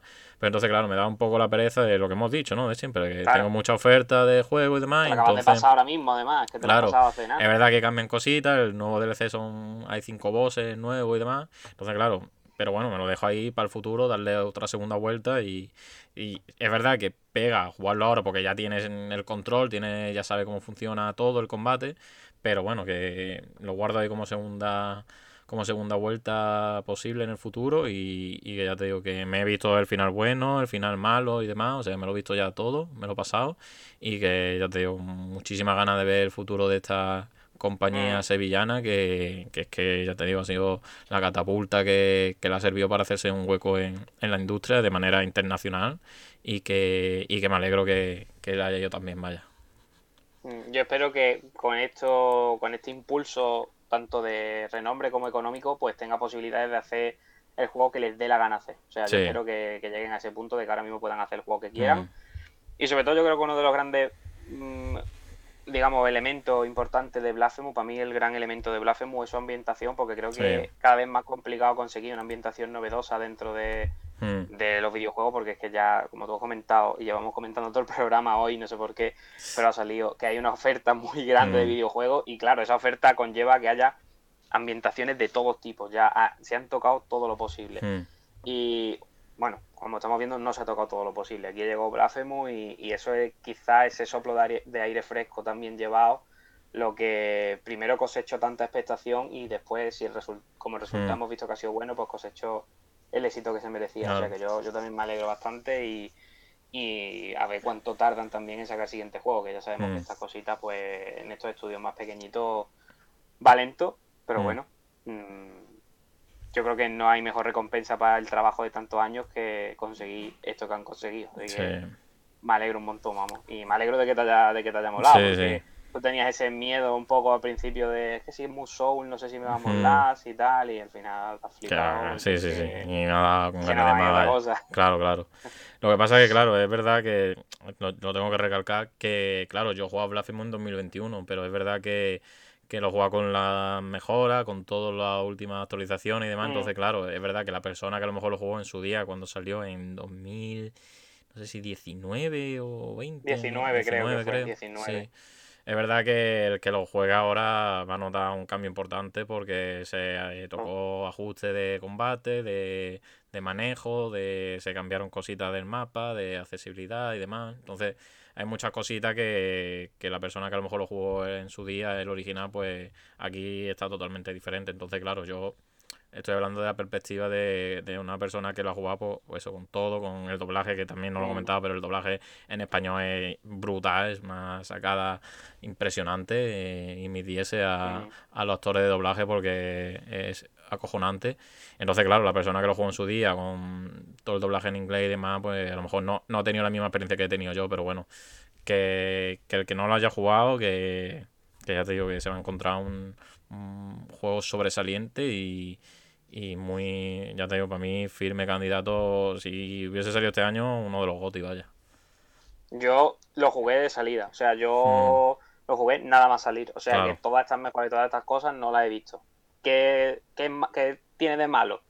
Que me lo perdí, pero que tiene de bueno? Que tengo un motivo más que suficiente Mm. para rejugarlo y la Sí. verdad es que me apetece un montón. Además, me lo pasé en portátil en Switch y me apetece un montón jugarlo en pantalla grande. Me apetece Sí, mucho jugarlo en pantalla grande. O sea, te lo pasé entero en portátil en Switch y me apetece mucho Por, eso. por tú, Pantalla vaya, porque- grande. Claro, claro.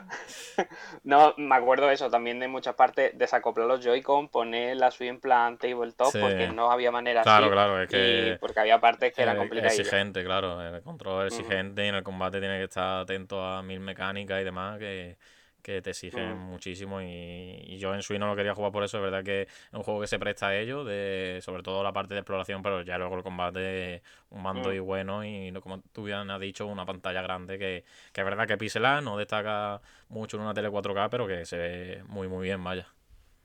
Sí, pues bueno, a ver si tengo, porque bueno, yo no me la he pillado la edición física, a ver si descansamos un poquito Mm. sí, de pues, gasto y me recupero un poquito, pero que sí sé que la está volando. eh. Sí, ha vendido bastante bien porque se ha puesto, se puso número uno, que ya te digo que Mm. en un país dominante por GTA V, FIFA y demás es, es de aplaudir, vaya. O sea que me alegro Mm. mucho. Hombre, yo espero que no, no creo que este se quite de en medio del juego, porque No. ya te digo, ahora mismo no puedo, no puedo tirar de, Ujú. de pillármelo. Y bueno, como tenía que prescindir de algún juego, porque al final siempre que prescindir de alguno, prescindido de este porque me lo pasé. Pero mm, Mm. tengo unas ganas tremendas de tenerlo y de darle caña en eso, en una pantalla grande y con un mando un poquito mejor que los Joy-Con, la verdad. Pues bueno, no sé si tiene algo más que añadir Ujú. de Blasphemous. Nada más. No, ¿no? Vale, pues si te parece voy a cerrar en, principio el- las picaditas con mi último bloque, que en este caso sí que voy a hablar de cine, pero no voy a hablar de cine, voy a hablar de serie. Y es que me he estado viendo entre la semana pasada y esta semana eh, The Voice, que bueno, para quien no lo conozca, que yo creo que sí la conoce mucha gente porque fue uno de los grandes pelotazos de Amazon Prime Video, fue una serie que, eso, de Amazon Prime Video, original de Amazon, que consiste, es que tampoco quiero entrar mucho en la Sí, es que la trama es medio spoiler. Claro, no quiero entrar mucho en la Mm. sinopsis porque creo que es impactante desde el cuarto minuto del primer capítulo ya está diciendo hostia, ¿sabes? Mm. Entonces, bueno, básicamente, mm, sin entrar en la, en la sinopsis ni en nada de lo que ocurre, sino de una forma muy general, es una serie que te da una visión muy diferente de los superhéroes, eh, teniendo en cuenta el lado humano de los superhéroes y lo que ello conlleva. Y es, que es, muy, es muy complicado esto de intentar Sí. condensarlo sin soltar nada. Y sobre todo también eh, ese toque de mucha referencia a la cultura pop, mu- mucho mm, gore y sangre a raudales.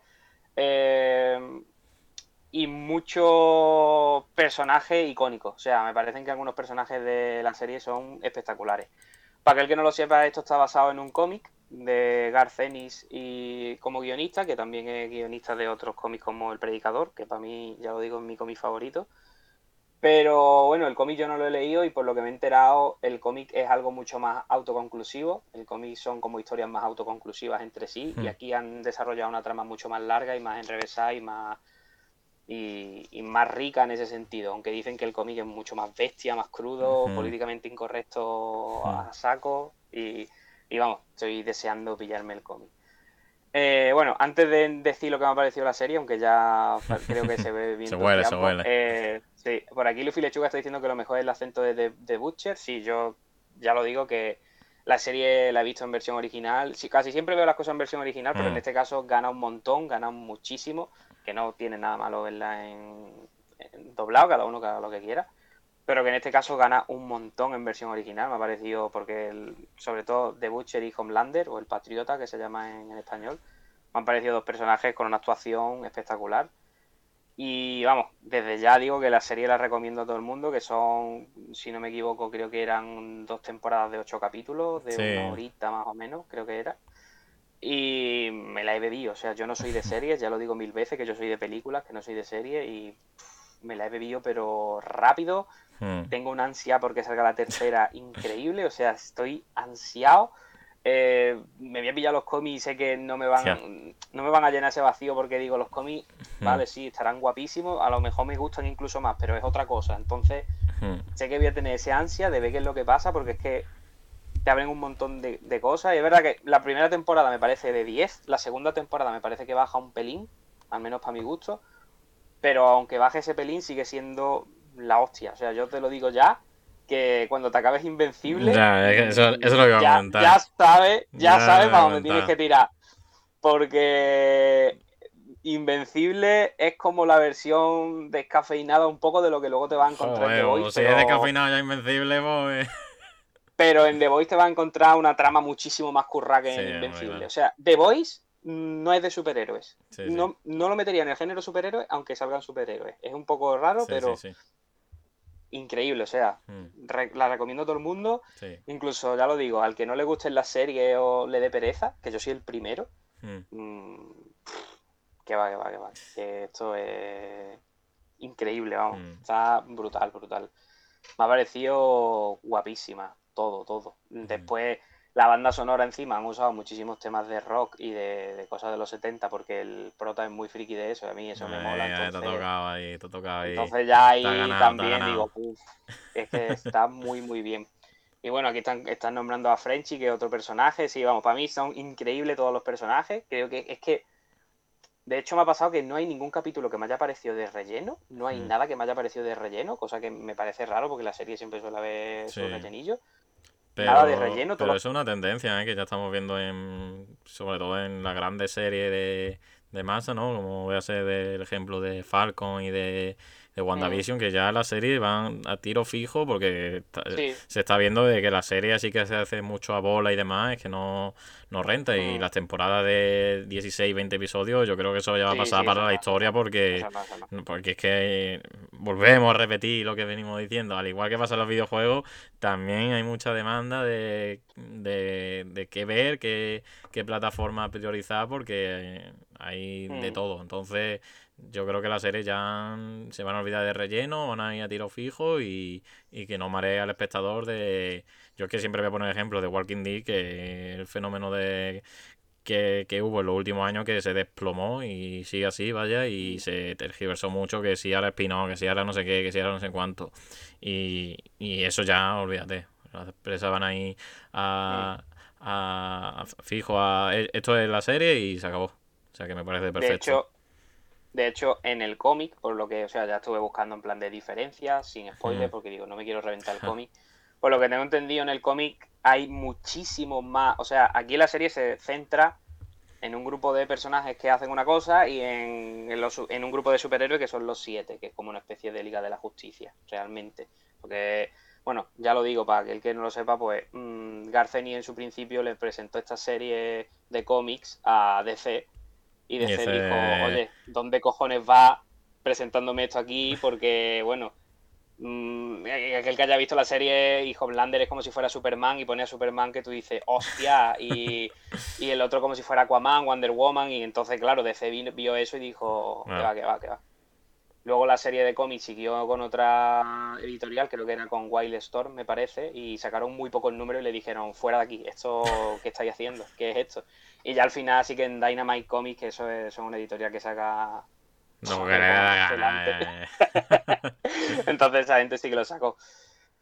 Entonces, eh, pues eso, lo que estaba comentando, que el cómic tiene un montón de superhéroes y de cosas, y que se podrían Mm. abrir un montón de cosas de relleno y de todo, y aquí en verdad lo que han hecho han cogido, supongo que los que los guionistas habrán visto que eran el mejor grupo dentro del cómic y han dicho vamos a centrarnos en esto, vamos a hacer un guion con esto, Hmm. y no, o sea, es parte de la base del cómic, pero no tiene nada que ver, o sea, es otra historia y otro desarrollo y me parece fantástico. vamos. Pues sí, pues sí.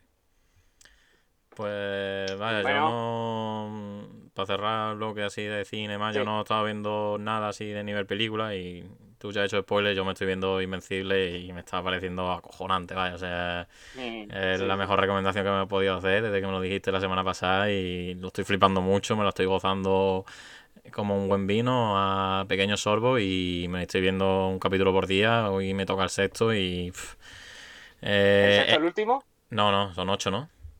Ocho. Vale, Sí. vale, vale. No me El acuerdo. sexto. Eran sí. ocho, ¿no? Vale, Mm. vale, vale. Sí, sí, no me acuerdo cuánto era. Y vaya, y me está pareciendo lo mejor, lo mejor eh, del año sin ninguna duda. Y, y me Mm. quiero leer los cómics, no me quiero meter en el pozo de comprarlo porque eso es, sí que es la ruina. Uh, Pero sí, sí lo quiero leer y, y quiero estar y quiero ver el cómic y al igual como tú dices con The Boy, ver las diferencias, ver las cositas y, y meterme mucho en el universo porque es que pff, brutal, brutal.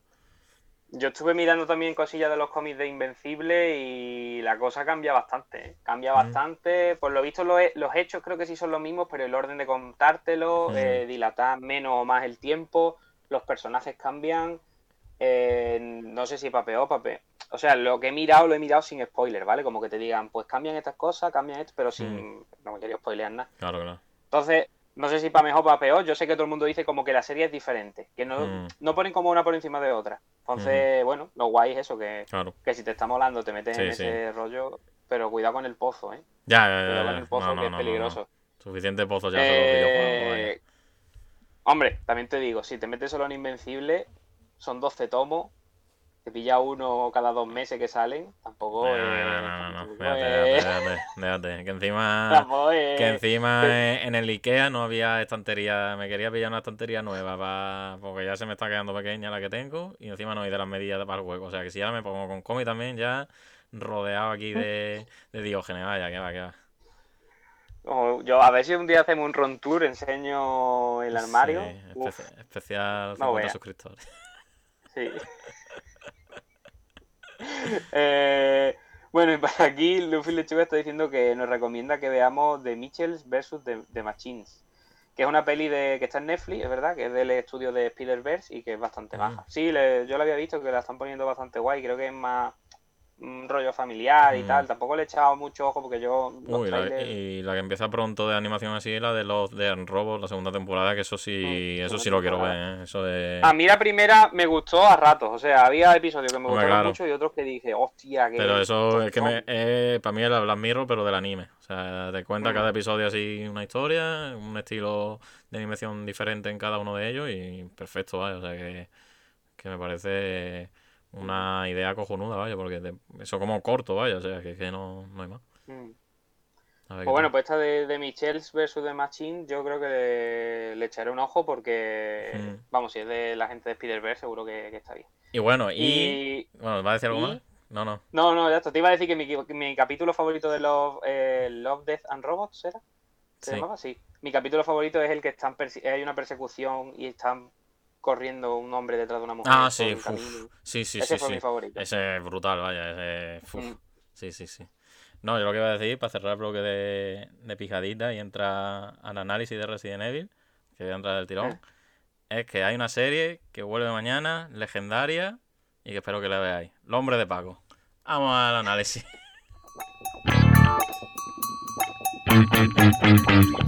El condensador de bits.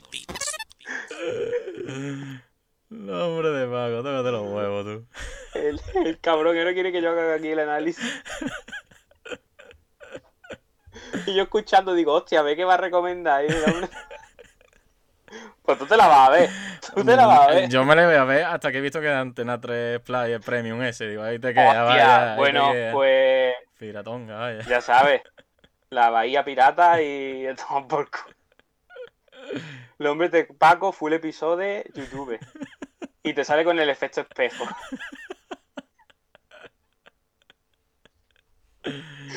Bueno, aquí se habla de la Dimitrescu, no se habla de Dimitrescu. Venga, vamos al análisis.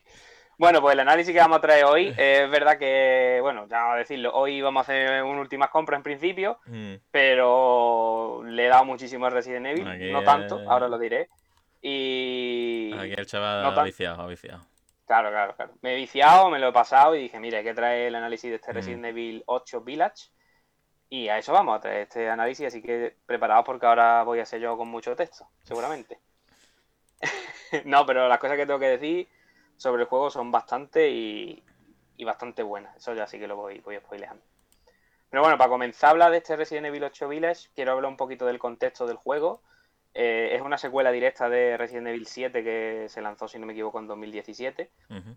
Y, y bueno, en este Resident Evil 8, ya había 18, continuamos con el mismo protagonista que teníamos en el 7, que era Ethan Winters, y que parte directamente, mm, no voy a hacer spoiler, voy a contar lo que se ve en el tráiler, parte con Ethan Winters, eh, que está con su mujer Mia, eh, tiene también una hija con su mujer, Y el punto de partida del juego es que Chris, eh, personaje mítico de la saga Resident Evil, mm, no es, repito, no, esto no es spoiler, se vio en el primer tráiler del juego, eh, mata a Mia, a la mujer de Ethan Winters, y a partir de ahí, pues Ethan Winters se despierta, se los llevan y se despierta en mitad de la nada, en un poblado eh, todo lleno de nieve, un poblado nevado que parece que está en Europa.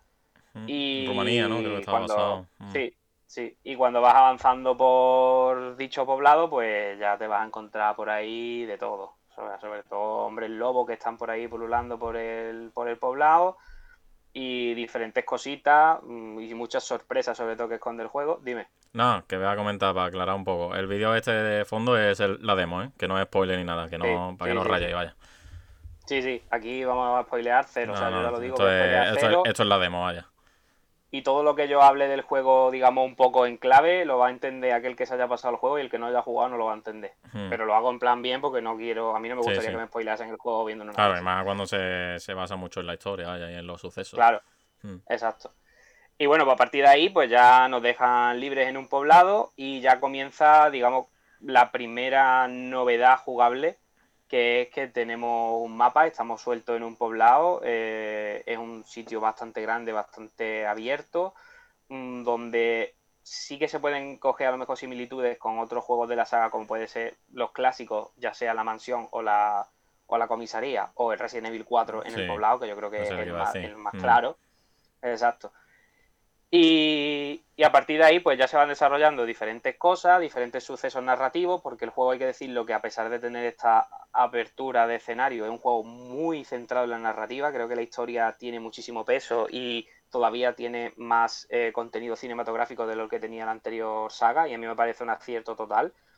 Eh, sí que sigue teniendo un tono totalmente diferente al resto de la saga, igual que ocurría con el con el sépti- con la séptima parte. Eh, Mm. Me refiero sobre todo a nivel de historia, no a nivel jugable, porque yo siempre lo defendí que para mí la séptima parte tenía muchísimo de Resident Evil a pesar del Sí. cambio de perspectiva y esta octava parte tiene, sigue teniendo muchísimo de Resident Evil en el sentido de que hay mecánicas nuevas, pero la esencia de la saga está ahí y lo ves, vamos, es que se ve esto de ir a un sitio, está cerrado desde el otro lado, tienes que Mm. buscar una llave, la llave de la insignia no sé qué, la llave de, de las dos alas, la llave de no sé cuánto, y tú pues vas abriendo camino como se ha hecho en la saga toda la vida. O sea que en el sentido Resident Evil sigue siendo totalmente Resident Evil.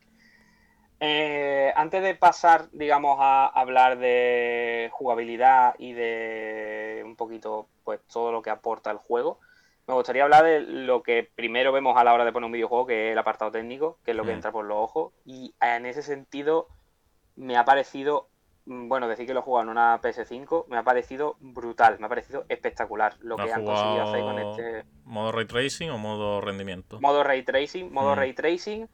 eh, va la mayoría del tiempo casi a 60 FPS. Sí. Tiene alguna bajada muy, muy, muy, muy. que no que, que te da igual. O sea, Mm. bajadas que dicen dos segundos o menos de Mm. dos segundos. Y además de forma muy puntuales. Sí, Y sobre todo decir que el apartado técnico en los interiores, la iluminación, Sí. es impresionante. Sí, impresionante. eso- Es verdad que.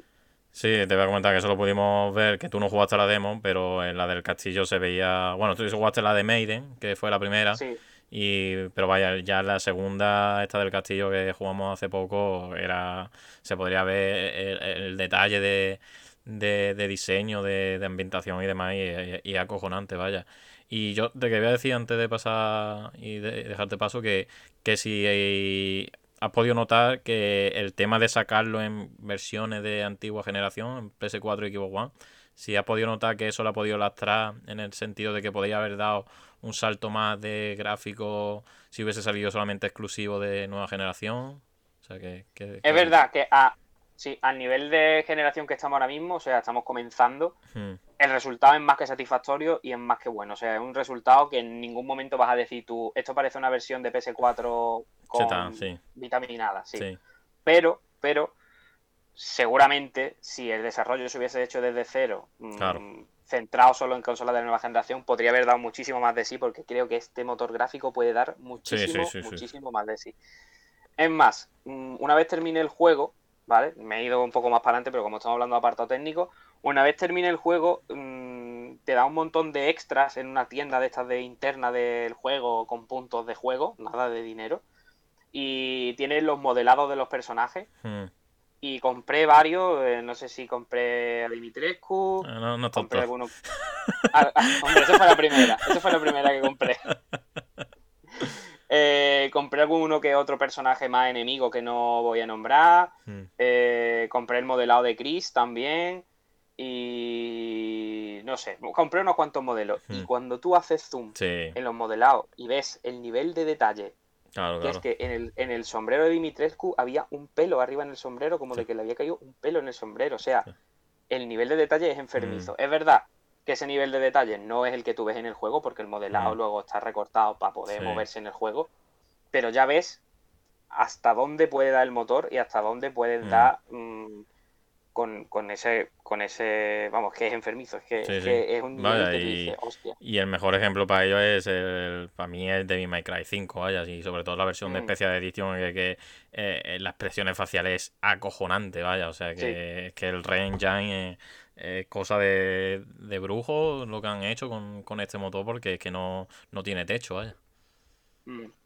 Eh, bueno, ya que está hablando de las caras y ha hablado de expresiones faciales, sí que, aquí- sí que aquí remarcaría que se nota cuando un personaje es principal y tiene peso en la trama y cuando no, porque Mm. se nota la carga eh, Sí, a nivel de diseño. de gestos, sí. claro, de, ge- de gestos, sobre todo gestos en la Mm. cara, ¿no? O sea, la, la viveza de la cara, que salen algunos personajes secundarios que no se vuelven a ver, que cuando tú los ves, dices, hostia, esta cara no está tan bien como la de X. Y claro, porque va a salir 20 Mm. minutos o 15 y habrán dicho, chavales, recortad, ¿no?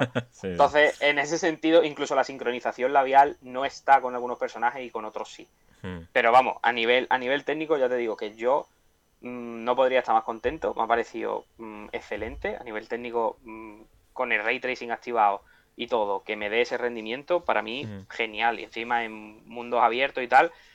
¿Alguna mejora que podría tener? Pues quizá que el detalle gráfico fuese igual en exteriores que en interiores. Que no es que en exteriores sea malo, pero es que en interiores es un fotorrealismo increíble. Un fotorrealismo increíble. Entonces, mm, ese quizás sería el único punto negativo que pondría mm, del aspecto gráfico. Pero vamos, es por sacar, es por sacar uno, que, es, Mm. que, que es que no tiene nada sí, negativo sí, sí. en, ese, en, en ese apartado. Eh, bueno, como estás comentando aquí en los comentarios, que el Ren Jain va fino hasta en la Switch, que es, de- que es con Mm. el que ponemos Hunter Rise. Cierto. mm. Mm. En cuanto a diseño de escenario y de ambientación, eh, me ha parecido súper variado. O sea, no quiero entrar en spoiler, ¿vale? Mm, Pero. A ver cómo digo esto sin entrar en spoiler. Para que haya jugado el 7, en el 7 hay una manera de.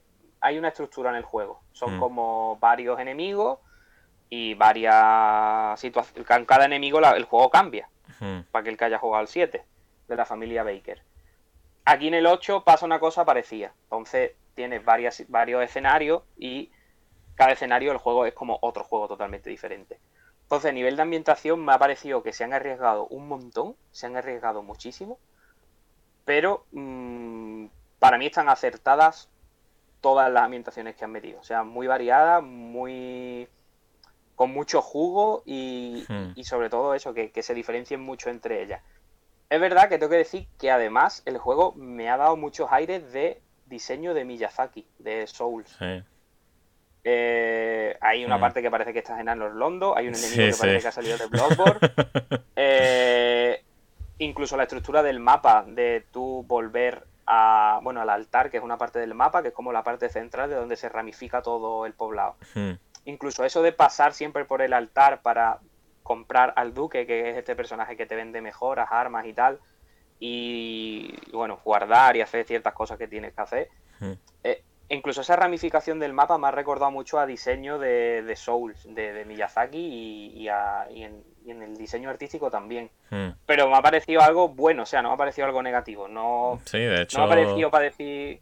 Dime, dime. De hecho, tiene el, el- el de este, ¿no? De las manos, que es como si fuese un poco el, el parry, por así decirlo. O sea que. Claro, claro, Mm. claro, claro. Entonces, si quitando em, que es un Resident Evil para mí al uso, en la ambientación no lo es en el sentido de que creo que han arriesgado un montón, pero lo han conseguido hacer perfecto. O sea, para mí Mm. es. Ya te digo, comparándolo con el 7, que para mí fue uno de los mejores juegos de la generación anterior, mmm, no sé si está ahí por encima, ¿eh? Incluso. Pues Sí. yo quería, si quieres abrimos ya el melón aquí, vaya, que leyendo sobre todo, ¿no? El análisis de prensa especializada decía que eh, con respecto a eso al, al, al 7, que la historia en principio había gustado menos, mm, que no vamos a em- explicar por qué, o sea, no, o sea, no spoileaban los Mm. análisis y demás. Y sobre todo decían, el punto clave, que era el que yo que te comentaba, era porque da este, este Resident Evil Village da, da menos miedo que, que el Sí, 7. quería, quería entrar en eso. De hecho, lo tengo aquí escrito en Mm. mi pequeña chuletilla que tenía aquí para que no se me Mm. pasen, pasen todos los detalles. Y es que cuando se quiere poner terrorífico el juego, sobre Sí. todo en una parte esencial, da mucho más miedo Hmm, que el 7. Hostia. Da mucho más miedo. O sea, para mí hay una parte del juego que, o sea, se me pusieron los pelos de punta, todo el rato Hostia. con los pelos de punta. Eh, te digo, también la situación, porque habrá quien me diga, a mí no me da miedo, yo lo he visto en No. YouTube y tal. Eh, No es lo mismo verlo en YouTube No, que jugar no, tú con el mando. no lo. Y, y el apartado sonoro está tan cuidado y es Hmm, tan increíble que junto con la ambientación, los gráficos, eh, el interior, porque es una parte de interior en una casa dentro. eh, para mí esa ha sido la parte más terrorífica de un Resident Evil, Hostia. la más, pero es verdad que tiene menos momentos terroríficos que el 7. Hmm, Sí, el 7 está más basado en el terror, excepto Sí. cuando llegas ya al tercer cuarto del juego, que ya es acción pura. Pero aquí cuando quiere dar miedo, a mí al menos personalmente, porque creo que el terror es algo muy subjetivo, Mm. entonces me ha parecido que da mucho más miedo. ¿Y por qué da mucho más miedo? Porque ha sabido coger perfectamente a el, para mí el juego mm, que más ha conseguido con menos, que fue PT, Hostia. ha sabido coger perfectamente PT y meterlo en un fragmento del juego. Hostia. Tal cual. O sea, cuando veas esa parte, vas a decir, esta es la parte. O sea, cuando llegues, vas a decir, ya, esta es la parte. Porque, porque es que se ve. Es PT mejorado, porque está incrustado dentro de un juego y creo que eso es difícil. Y súper bien, súper bien llevado. Vamos, me ha parecido fantástico. Entonces, ¿da menos miedo que el 7? En términos generales, sí. Ahora, ese tiene- trocito. Claro, ese trocito caga. Ahora, y el agobio de me están persiguiendo no sé cuántos lobos, me está. me están rodeando. Sí, la y- amenaza que tiene. sí, sí. Claro, claro. Yo lo tenía ahí con el volumen, con el equipo fuerte puesto, eh, la tele aquí que me voy a quedar hace gato y todo, y a, a mí me ha parecido que sigue siendo un juego de terror increíble, muy basado en la acción, o sea, un poco para hacer la comparativa en cine, para quien haya visto Alien. Hmm, El Resident Evil 7 es como Alien 1 y Resident Evil 8 es como Alien 2. Acción a, a muerte, pero increíble y Mm. con sus toquecitos a veces de, de terror. O sea, me ha Sí. parecido.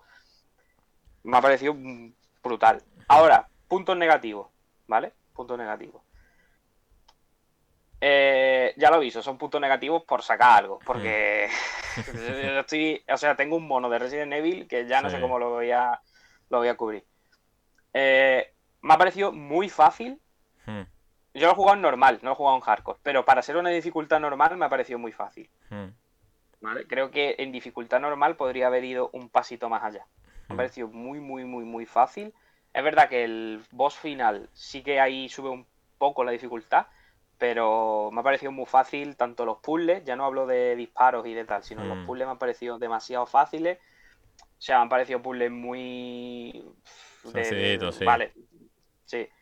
Y quizá me hubiese gustado haberme perdido un poco más hmm. que, me, que haberme perdido un poco de decir, porque sí que hubo una parte que sí que dije bien, uy, no sé dónde tengo que ir, pero fueron cinco minutos. Hmm. Entonces a lo mejor haberme perdido más el...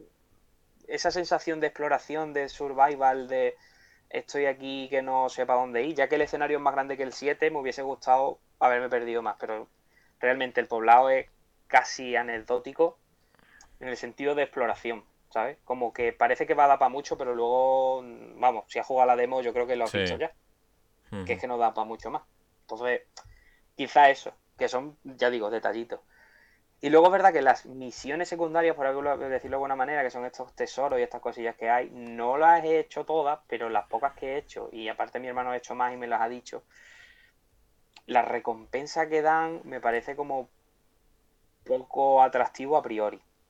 ¿Vale? Me parece que. O sea, yo creo que están metidas ahí para que si alguien dice, oye, que el juego dura muy poco, decirte, mira, pues hazte esto y te Claro. dura más. Yo creo que está metido ahí por eso. Dicho esto, a mí me ha durado 7 horas. No, hostia, pues eso sí, horas. eso también te iba a comentar, el tema de la duración. Mm. A mí me ha durado 7 horas.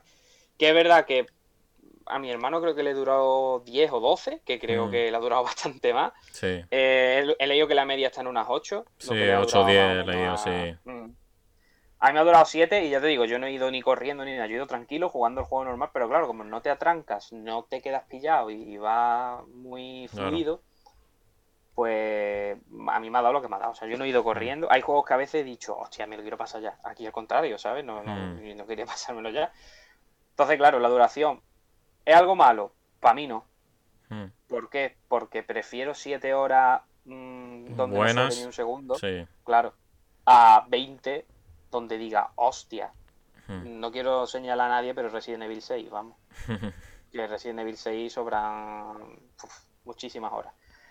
Entonces, claro, es verdad que ya estamos en el dilema de que vale muy caro, es que no sé qué, es que... bueno, eso ya, eso ya Bueno, que lo hay valore que, cada uno. hay, hay que recordar que realmente este Resident, que vale, que incluye el, el- el juego, el Resident Verse este, de- que se retrasó, que realmente te están incluyendo dos juegos, pero bueno, que sí, que, que siempre está la polémica de a euro la hora, ¿no? Y, Mm, pero que las grandes producciones que son así, vaya, y, y que hay gente, pues bueno, si te lo quiere más horas, pues te lo juegan hardcore, que le digo que es bastante Exacto. difícil y, Sí, sí. y tiene su intríngulis, ese modo. O sea que ya depende del prisma de con que lo quieras ver, vaya. Mm, Ya, de hecho, eso del hardcore que tú me dices de que es bastante complicado, eh, es eso, que he visto algún vídeo cuando con el juego en hardcore y he dicho, hostia, esto es, es jodido, y entonces por eso me ha parecido que el normal, me ha parecido mm, Mm. como que el salto es muy grande, ¿sabes? Entre las dos dificultades, como que no hay un punto medio ahí, Mm. porque yo tampoco tenía ganas de poner el juego in- claro. súper jodido, ¿sabes? Yo es que creo que el tema de la dificultad ya los Resident perdió la esencia Sí. cuando quitaron el Sí, tema sí. de- de- del guardado, ¿no? Sobre todo de buscar las Mm. cintas para el guardado, entonces ahí es que eso, te pone ahora el Resident original y el agobio que sentía de ahora tengo que pasar X sala para poder guardar partidas. Aquí, claro, como que ya no tiene esa implicación y no sé si tiene autoguardado, pero vaya, las máquinas ya no te requieren nada, o sea, es llegar a las máquinas guardadas, o sea que en ese sentido Mm. la dificultad de Resident se ha visto mermada, pero vaya, desde no sé si el 4 ya estaba eso, no sé en dónde estaba, pero ya el remake del 2 no lo tenía. El remake del 2 tampoco no lo tenía, el 3 remake tampoco, entonces ya pff, esa dificultad se Si pierde. no recuerdo mal, en, en el 7, en el modo pesadilla. Sí, en algo modo así, pesadilla sí lo incluida, sí. Y aparte Mm. tenía también el, el que las cajas para guardar los objetos no estaban conectadas, que eso también era Mm. jodido, vaya. Pero Mm. sí, sí. Y bueno, decir que este Resident Evil 8 mm, creo que es esencial haber jugado al 7, eso sí. Mm, Creo que si no juegas al 7 te vas a quedar un poco... A ver, te va a enterar porque tampoco es una historia que tú digas, Sí. oh Dios mío, pero no llevas ese bagaje con el personaje y no Sí. llevas esa, esa empatía con Ethan Winter, que a mí, ya lo digo, me parece un personaje increíble. A mí me encanta este personaje, a pesar de que nunca se le ve la cara. pero a mí me gusta bastante. Empatizamos, empatizamos mucho con él. Eh, y sobre todo porque es un personaje humano, no, Sí. no es tan Chris o Leon o tan super heroico, ¿no? Que Mm. también están bien, pero creo que el terror no te lo puede transmitir un personaje tan heroico, no te vas a asustar Mm. tanto. Si sabes que vas con un tío que está chetado y va a reventar todo lo que se le ponga por delante. Entonces, en el sentido de Resident Evil 5, Resident Evil 6 o el 4, ¿sabes? Te daban ese agobio, pero no te daban el terror que para mí ha dado el 7 y el, y el 8. Y, y bueno, ya entrando un poco en las características de la versión de PS5 como tal, eh, no sé si hace uso del audio 3D, porque yo no tengo los sí, auriculares sí. de audio 3D. Vale. No lo sé porque no lo tengo, pero bueno, el nivel sonoro, al nivel sonoro era espectacular, ya yo creo que eso en cualquier versión, porque está muy cuidado el sonido. A nivel gráfico ya lo he dicho que es brutal. Y a nivel del DualSense, que yo creo que es lo más interesante dentro de lo que viene siendo, pues eso, la, la versión de PS5. Es verdad que no he notado mucho lo que viene siendo la vibración de forma Mm. diferente, la vibración.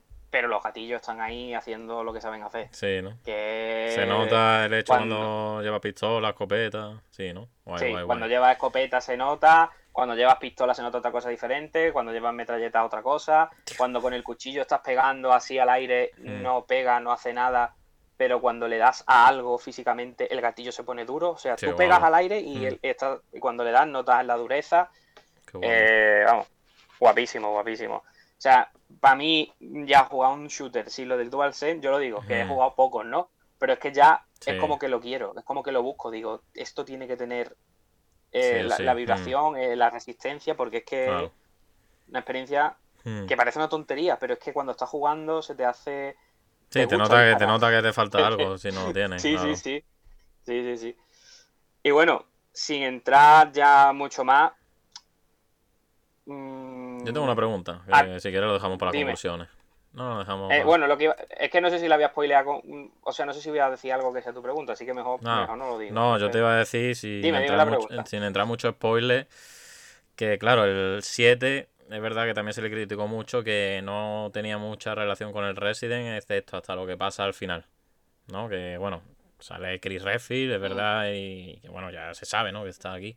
Entonces yo te quería preguntar que, sin entrar en muchos spoilers, si el final te deja con ganas o, o hay algo, ¿sabes? Que hay algo, no que quiero que me digas si a nivel del 7 y demás, pero que haya algo que diga, hostia, hay un girito o hay algo interesante Para mí, la- pa- de, de cara al, a la- al futuro de la saga Resident. es que me ha, me ha hecho esta pregunta y ya me da el hype por dentro. O sea, ya, ya te, te imaginas la respuesta, que es para mí el último cuarto del juego. Sí. O sea, me gusta todo el juego entero, pero a Mm. nivel de historia, el último cuarto, el último trozo del juego, eh, es que no sé cómo decirlo, pero mm, aquí hay Resident para rato, Sí. te deja con ganas de mucho más. Eh, y aparte, creo que la historia de tanto del 7 como de este mm, cobran más importancia todavía, para mi gusto, en lo Sí. que viene siendo el universo Resident Evil. Sí. ¿Vale? Sin entrar en mucho, mucho spoiler, Sí, sí.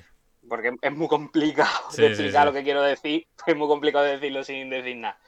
Pero, y de hecho me alegro mucho porque esta nueva rama de la saga, para mí, es... Vamos, ya lo digo, para mí Resident Evil 7 y 8 están en el top de la saga. Para mí están en el top. No, ah, no sé cuál podría por delante, si el 8 o el 7, tendría que volver a jugar el 7 Hombre, otra vez. que también déjalo reposar, que pase el tiempo, ¿no? Claro. Y demás. Mm. Pero es que en el 7 había una parte del juego que se me hizo muy pesada y todas las veces que me lo he pasado, Sí. esa parte es como que digo, uff.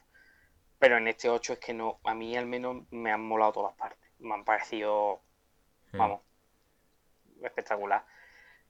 Solo quiero decir una cosa que puede ser como un pequeño spoiler muy pequeño. Lo digo. Mm, si lo puede evitar. Es que está muy Vale. reciente. Si dijese que ha pasado un mes, Vale, vale, dos días, vaya. Es como que que. Vale, vale, vale. Ya está. Sí, sí. No, es que no era, no era una- nada, no lo voy a decir, ya Sí, está, por si no acaso puede ser considerado spoiler. Mejor no lo digo, ya está, Mm. ya está. Lo hablamos, a mí me da Eh, igual, lo hablamos nosotros luego fuera de cámara, me lo explica, vaya. Sí, sí, sí. Eh, Nada, era una tontería. Era una sí, tontería. sí, sí. Pero poco más que añadir, la verdad, que Mm. yo creo que es un juego recomendadísimo, creo que el juego perfecto para cualquier amante del, del terror, del cine de terror, de, de- de la- de cualquier cosa del, del terror, videojuego, cine, lo que sea, porque es que se ven un montón de referencias, se ve de dónde han ido pillando, se ve que esta gente que está detrás de todo el guion y de todo el diseño artístico les mola muchísimo el mundillo del terror. Y la verdad que yo creo que si siguen por esta senda de juegos en primera persona, yo estoy dentrísimo, vamos. Por Mm. mí, vamos, yo lo dije, yo no sé si lo dije yo creo una vez, pero para mí Resident Evil 7 y 8 son muy superiores a Resident Evil 2 Remake y 3 Remake. Ya de manera subjetiva, a mi Sí, sí. Que no digo que Resident Evil 2 y 3 Remake sean malos para nada, o sea, los Mm. flipo igualmente, pero Sí, me gustan mucho Que más te gusta la nueva vertiente, sí, sí.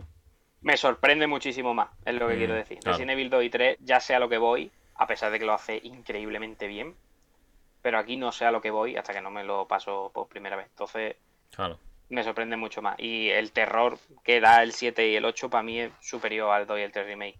Que los zombies, los zombies nos asustan, creo yo. A mí al menos ya los zombies Claro. para que asusten, yo creo que está un poco ya complicado. Hmm. No sé tú cómo lo ves. Claro, no, sí, sí, sí. Yo que estoy en la situación que no, no he jugado Resident nunca, pues claro, el, el impacto lo puedo tener ahí y puedo llegar Claro. a, a sufrir terror, pero claro, si, si eres una persona que ha vivido la saga Resident de pe a pa y que Claro. ya tienes tu experiencia y demás, pues entonces claro, tú quieres buscar eh, sensaciones nuevas, por así decirlo, tú buscas que te sorprenda Mm. y es normal que este Village y sobre todo el 7 pues sean tenga más pre- predisposición a este tipo de, de terror, vaya. Vamos, pero que yo igualmente que si me sacan ahora el 4 remake mm, me Hmm. lo bebo del tirón y que si me hacen otro, que se inventan uno nuevo con el rollo del Claro. 2 y del 3 remake, me lo bebo del tirón, vamos, que Sí, me sí. parece un juegazo igualmente. Hombre, yo me Eh, imagino que mínimo otra entrega más de este estilo habrá, porque Resident siempre se ha caracterizado por trilogía, entonces Mm. dudo muchísimo que dejen cojo esta, esta nueva tanda de videojuegos sin Resident Evil 9 o como lo quieran llamar, vaya, o sea que... De Mm. hecho, mm, yo creo que este Resident Evil 9 va a estar más cerca de lo que pensamos, porque Sí. yo creo que este 8 lo han alargado en el tiempo para coincidir que ya estuviesen las consolas de nueva generación fuera. De hecho, hicieron ese movimiento al principio de ay que no sale para Play 4, ay que sí. Mm. Entonces, yo creo que ahí había un tiempo de alargamiento, aparte hemos tenido esta pandemia por medio y toda esta situación, y yo creo que eso ha frenado mucho antes el anuncio y el lanzamiento de Resident Evil 8, y yo creo que con el 9 vamos a tenerlo más rápido de lo que ha habido del Mm. 7 al 8. Al menos eso creo yo. A no ser que no salga para consolas de anterior generación y lo renueven todo totalmente.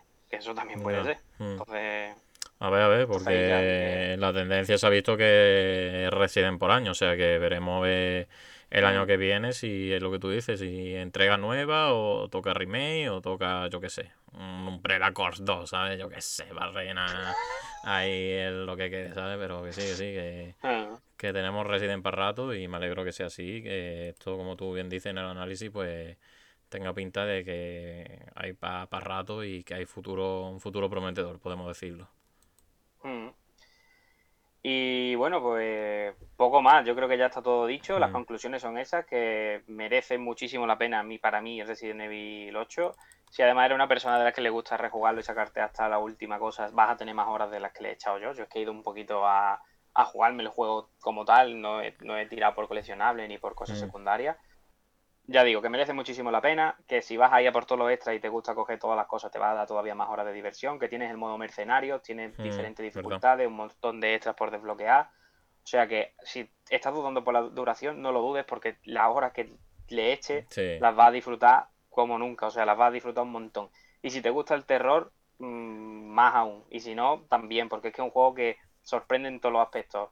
En aspectos eh, de historia, en aspectos gráficos, en aspectos sonoros, mm, todo, todo, todo. Así que para mí es un juegazo que yo, por mi parte, le pondría la nota de... mm, o sea, tengo la duda, pero como creo que los análisis son subjetivos y yo también lo analizo mirando desde el punto de vista de los juegos de terror y de todo lo que es la escena de juegos de terror, que a veces hay una calidad mm, mm, y a veces está bien. Yo para mí, dentro de todo, sería un 9, 9, 9 y medio. Estoy ahí, ahí, entre 9 y 9 y medio. Mm, Porque no le he visto ninguna pega, la verdad. mm. Guay, guay, guay.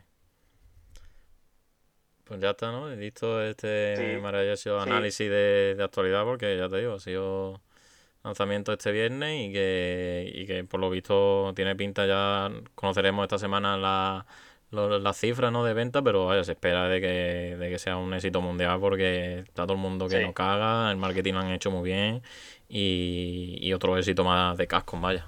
O sea que Mm. me parece genial y, y que larga vida a Resident Evil, vaya. Mm. Yo lo, único- lo último que quiero decir es que creo que lo de Lady Dimitrescu les pilló un poco por sorpresa. Sí, ha sido más fan. Sí, sé, sé a lo Sí. que te refieres, sí, sí, sí. Ya está.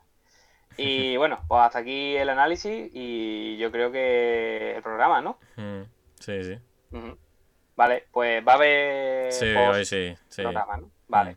nos vamos a quedar un ratito.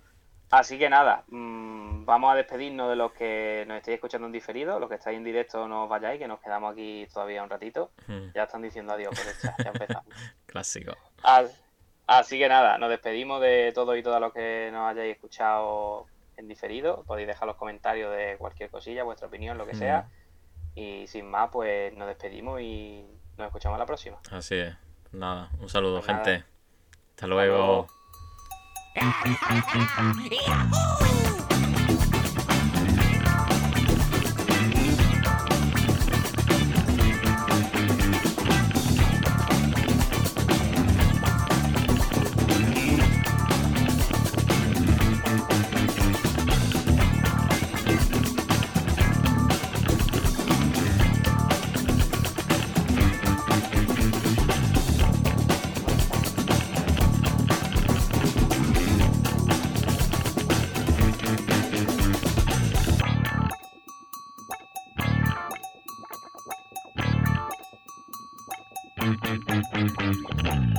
condensador de bits.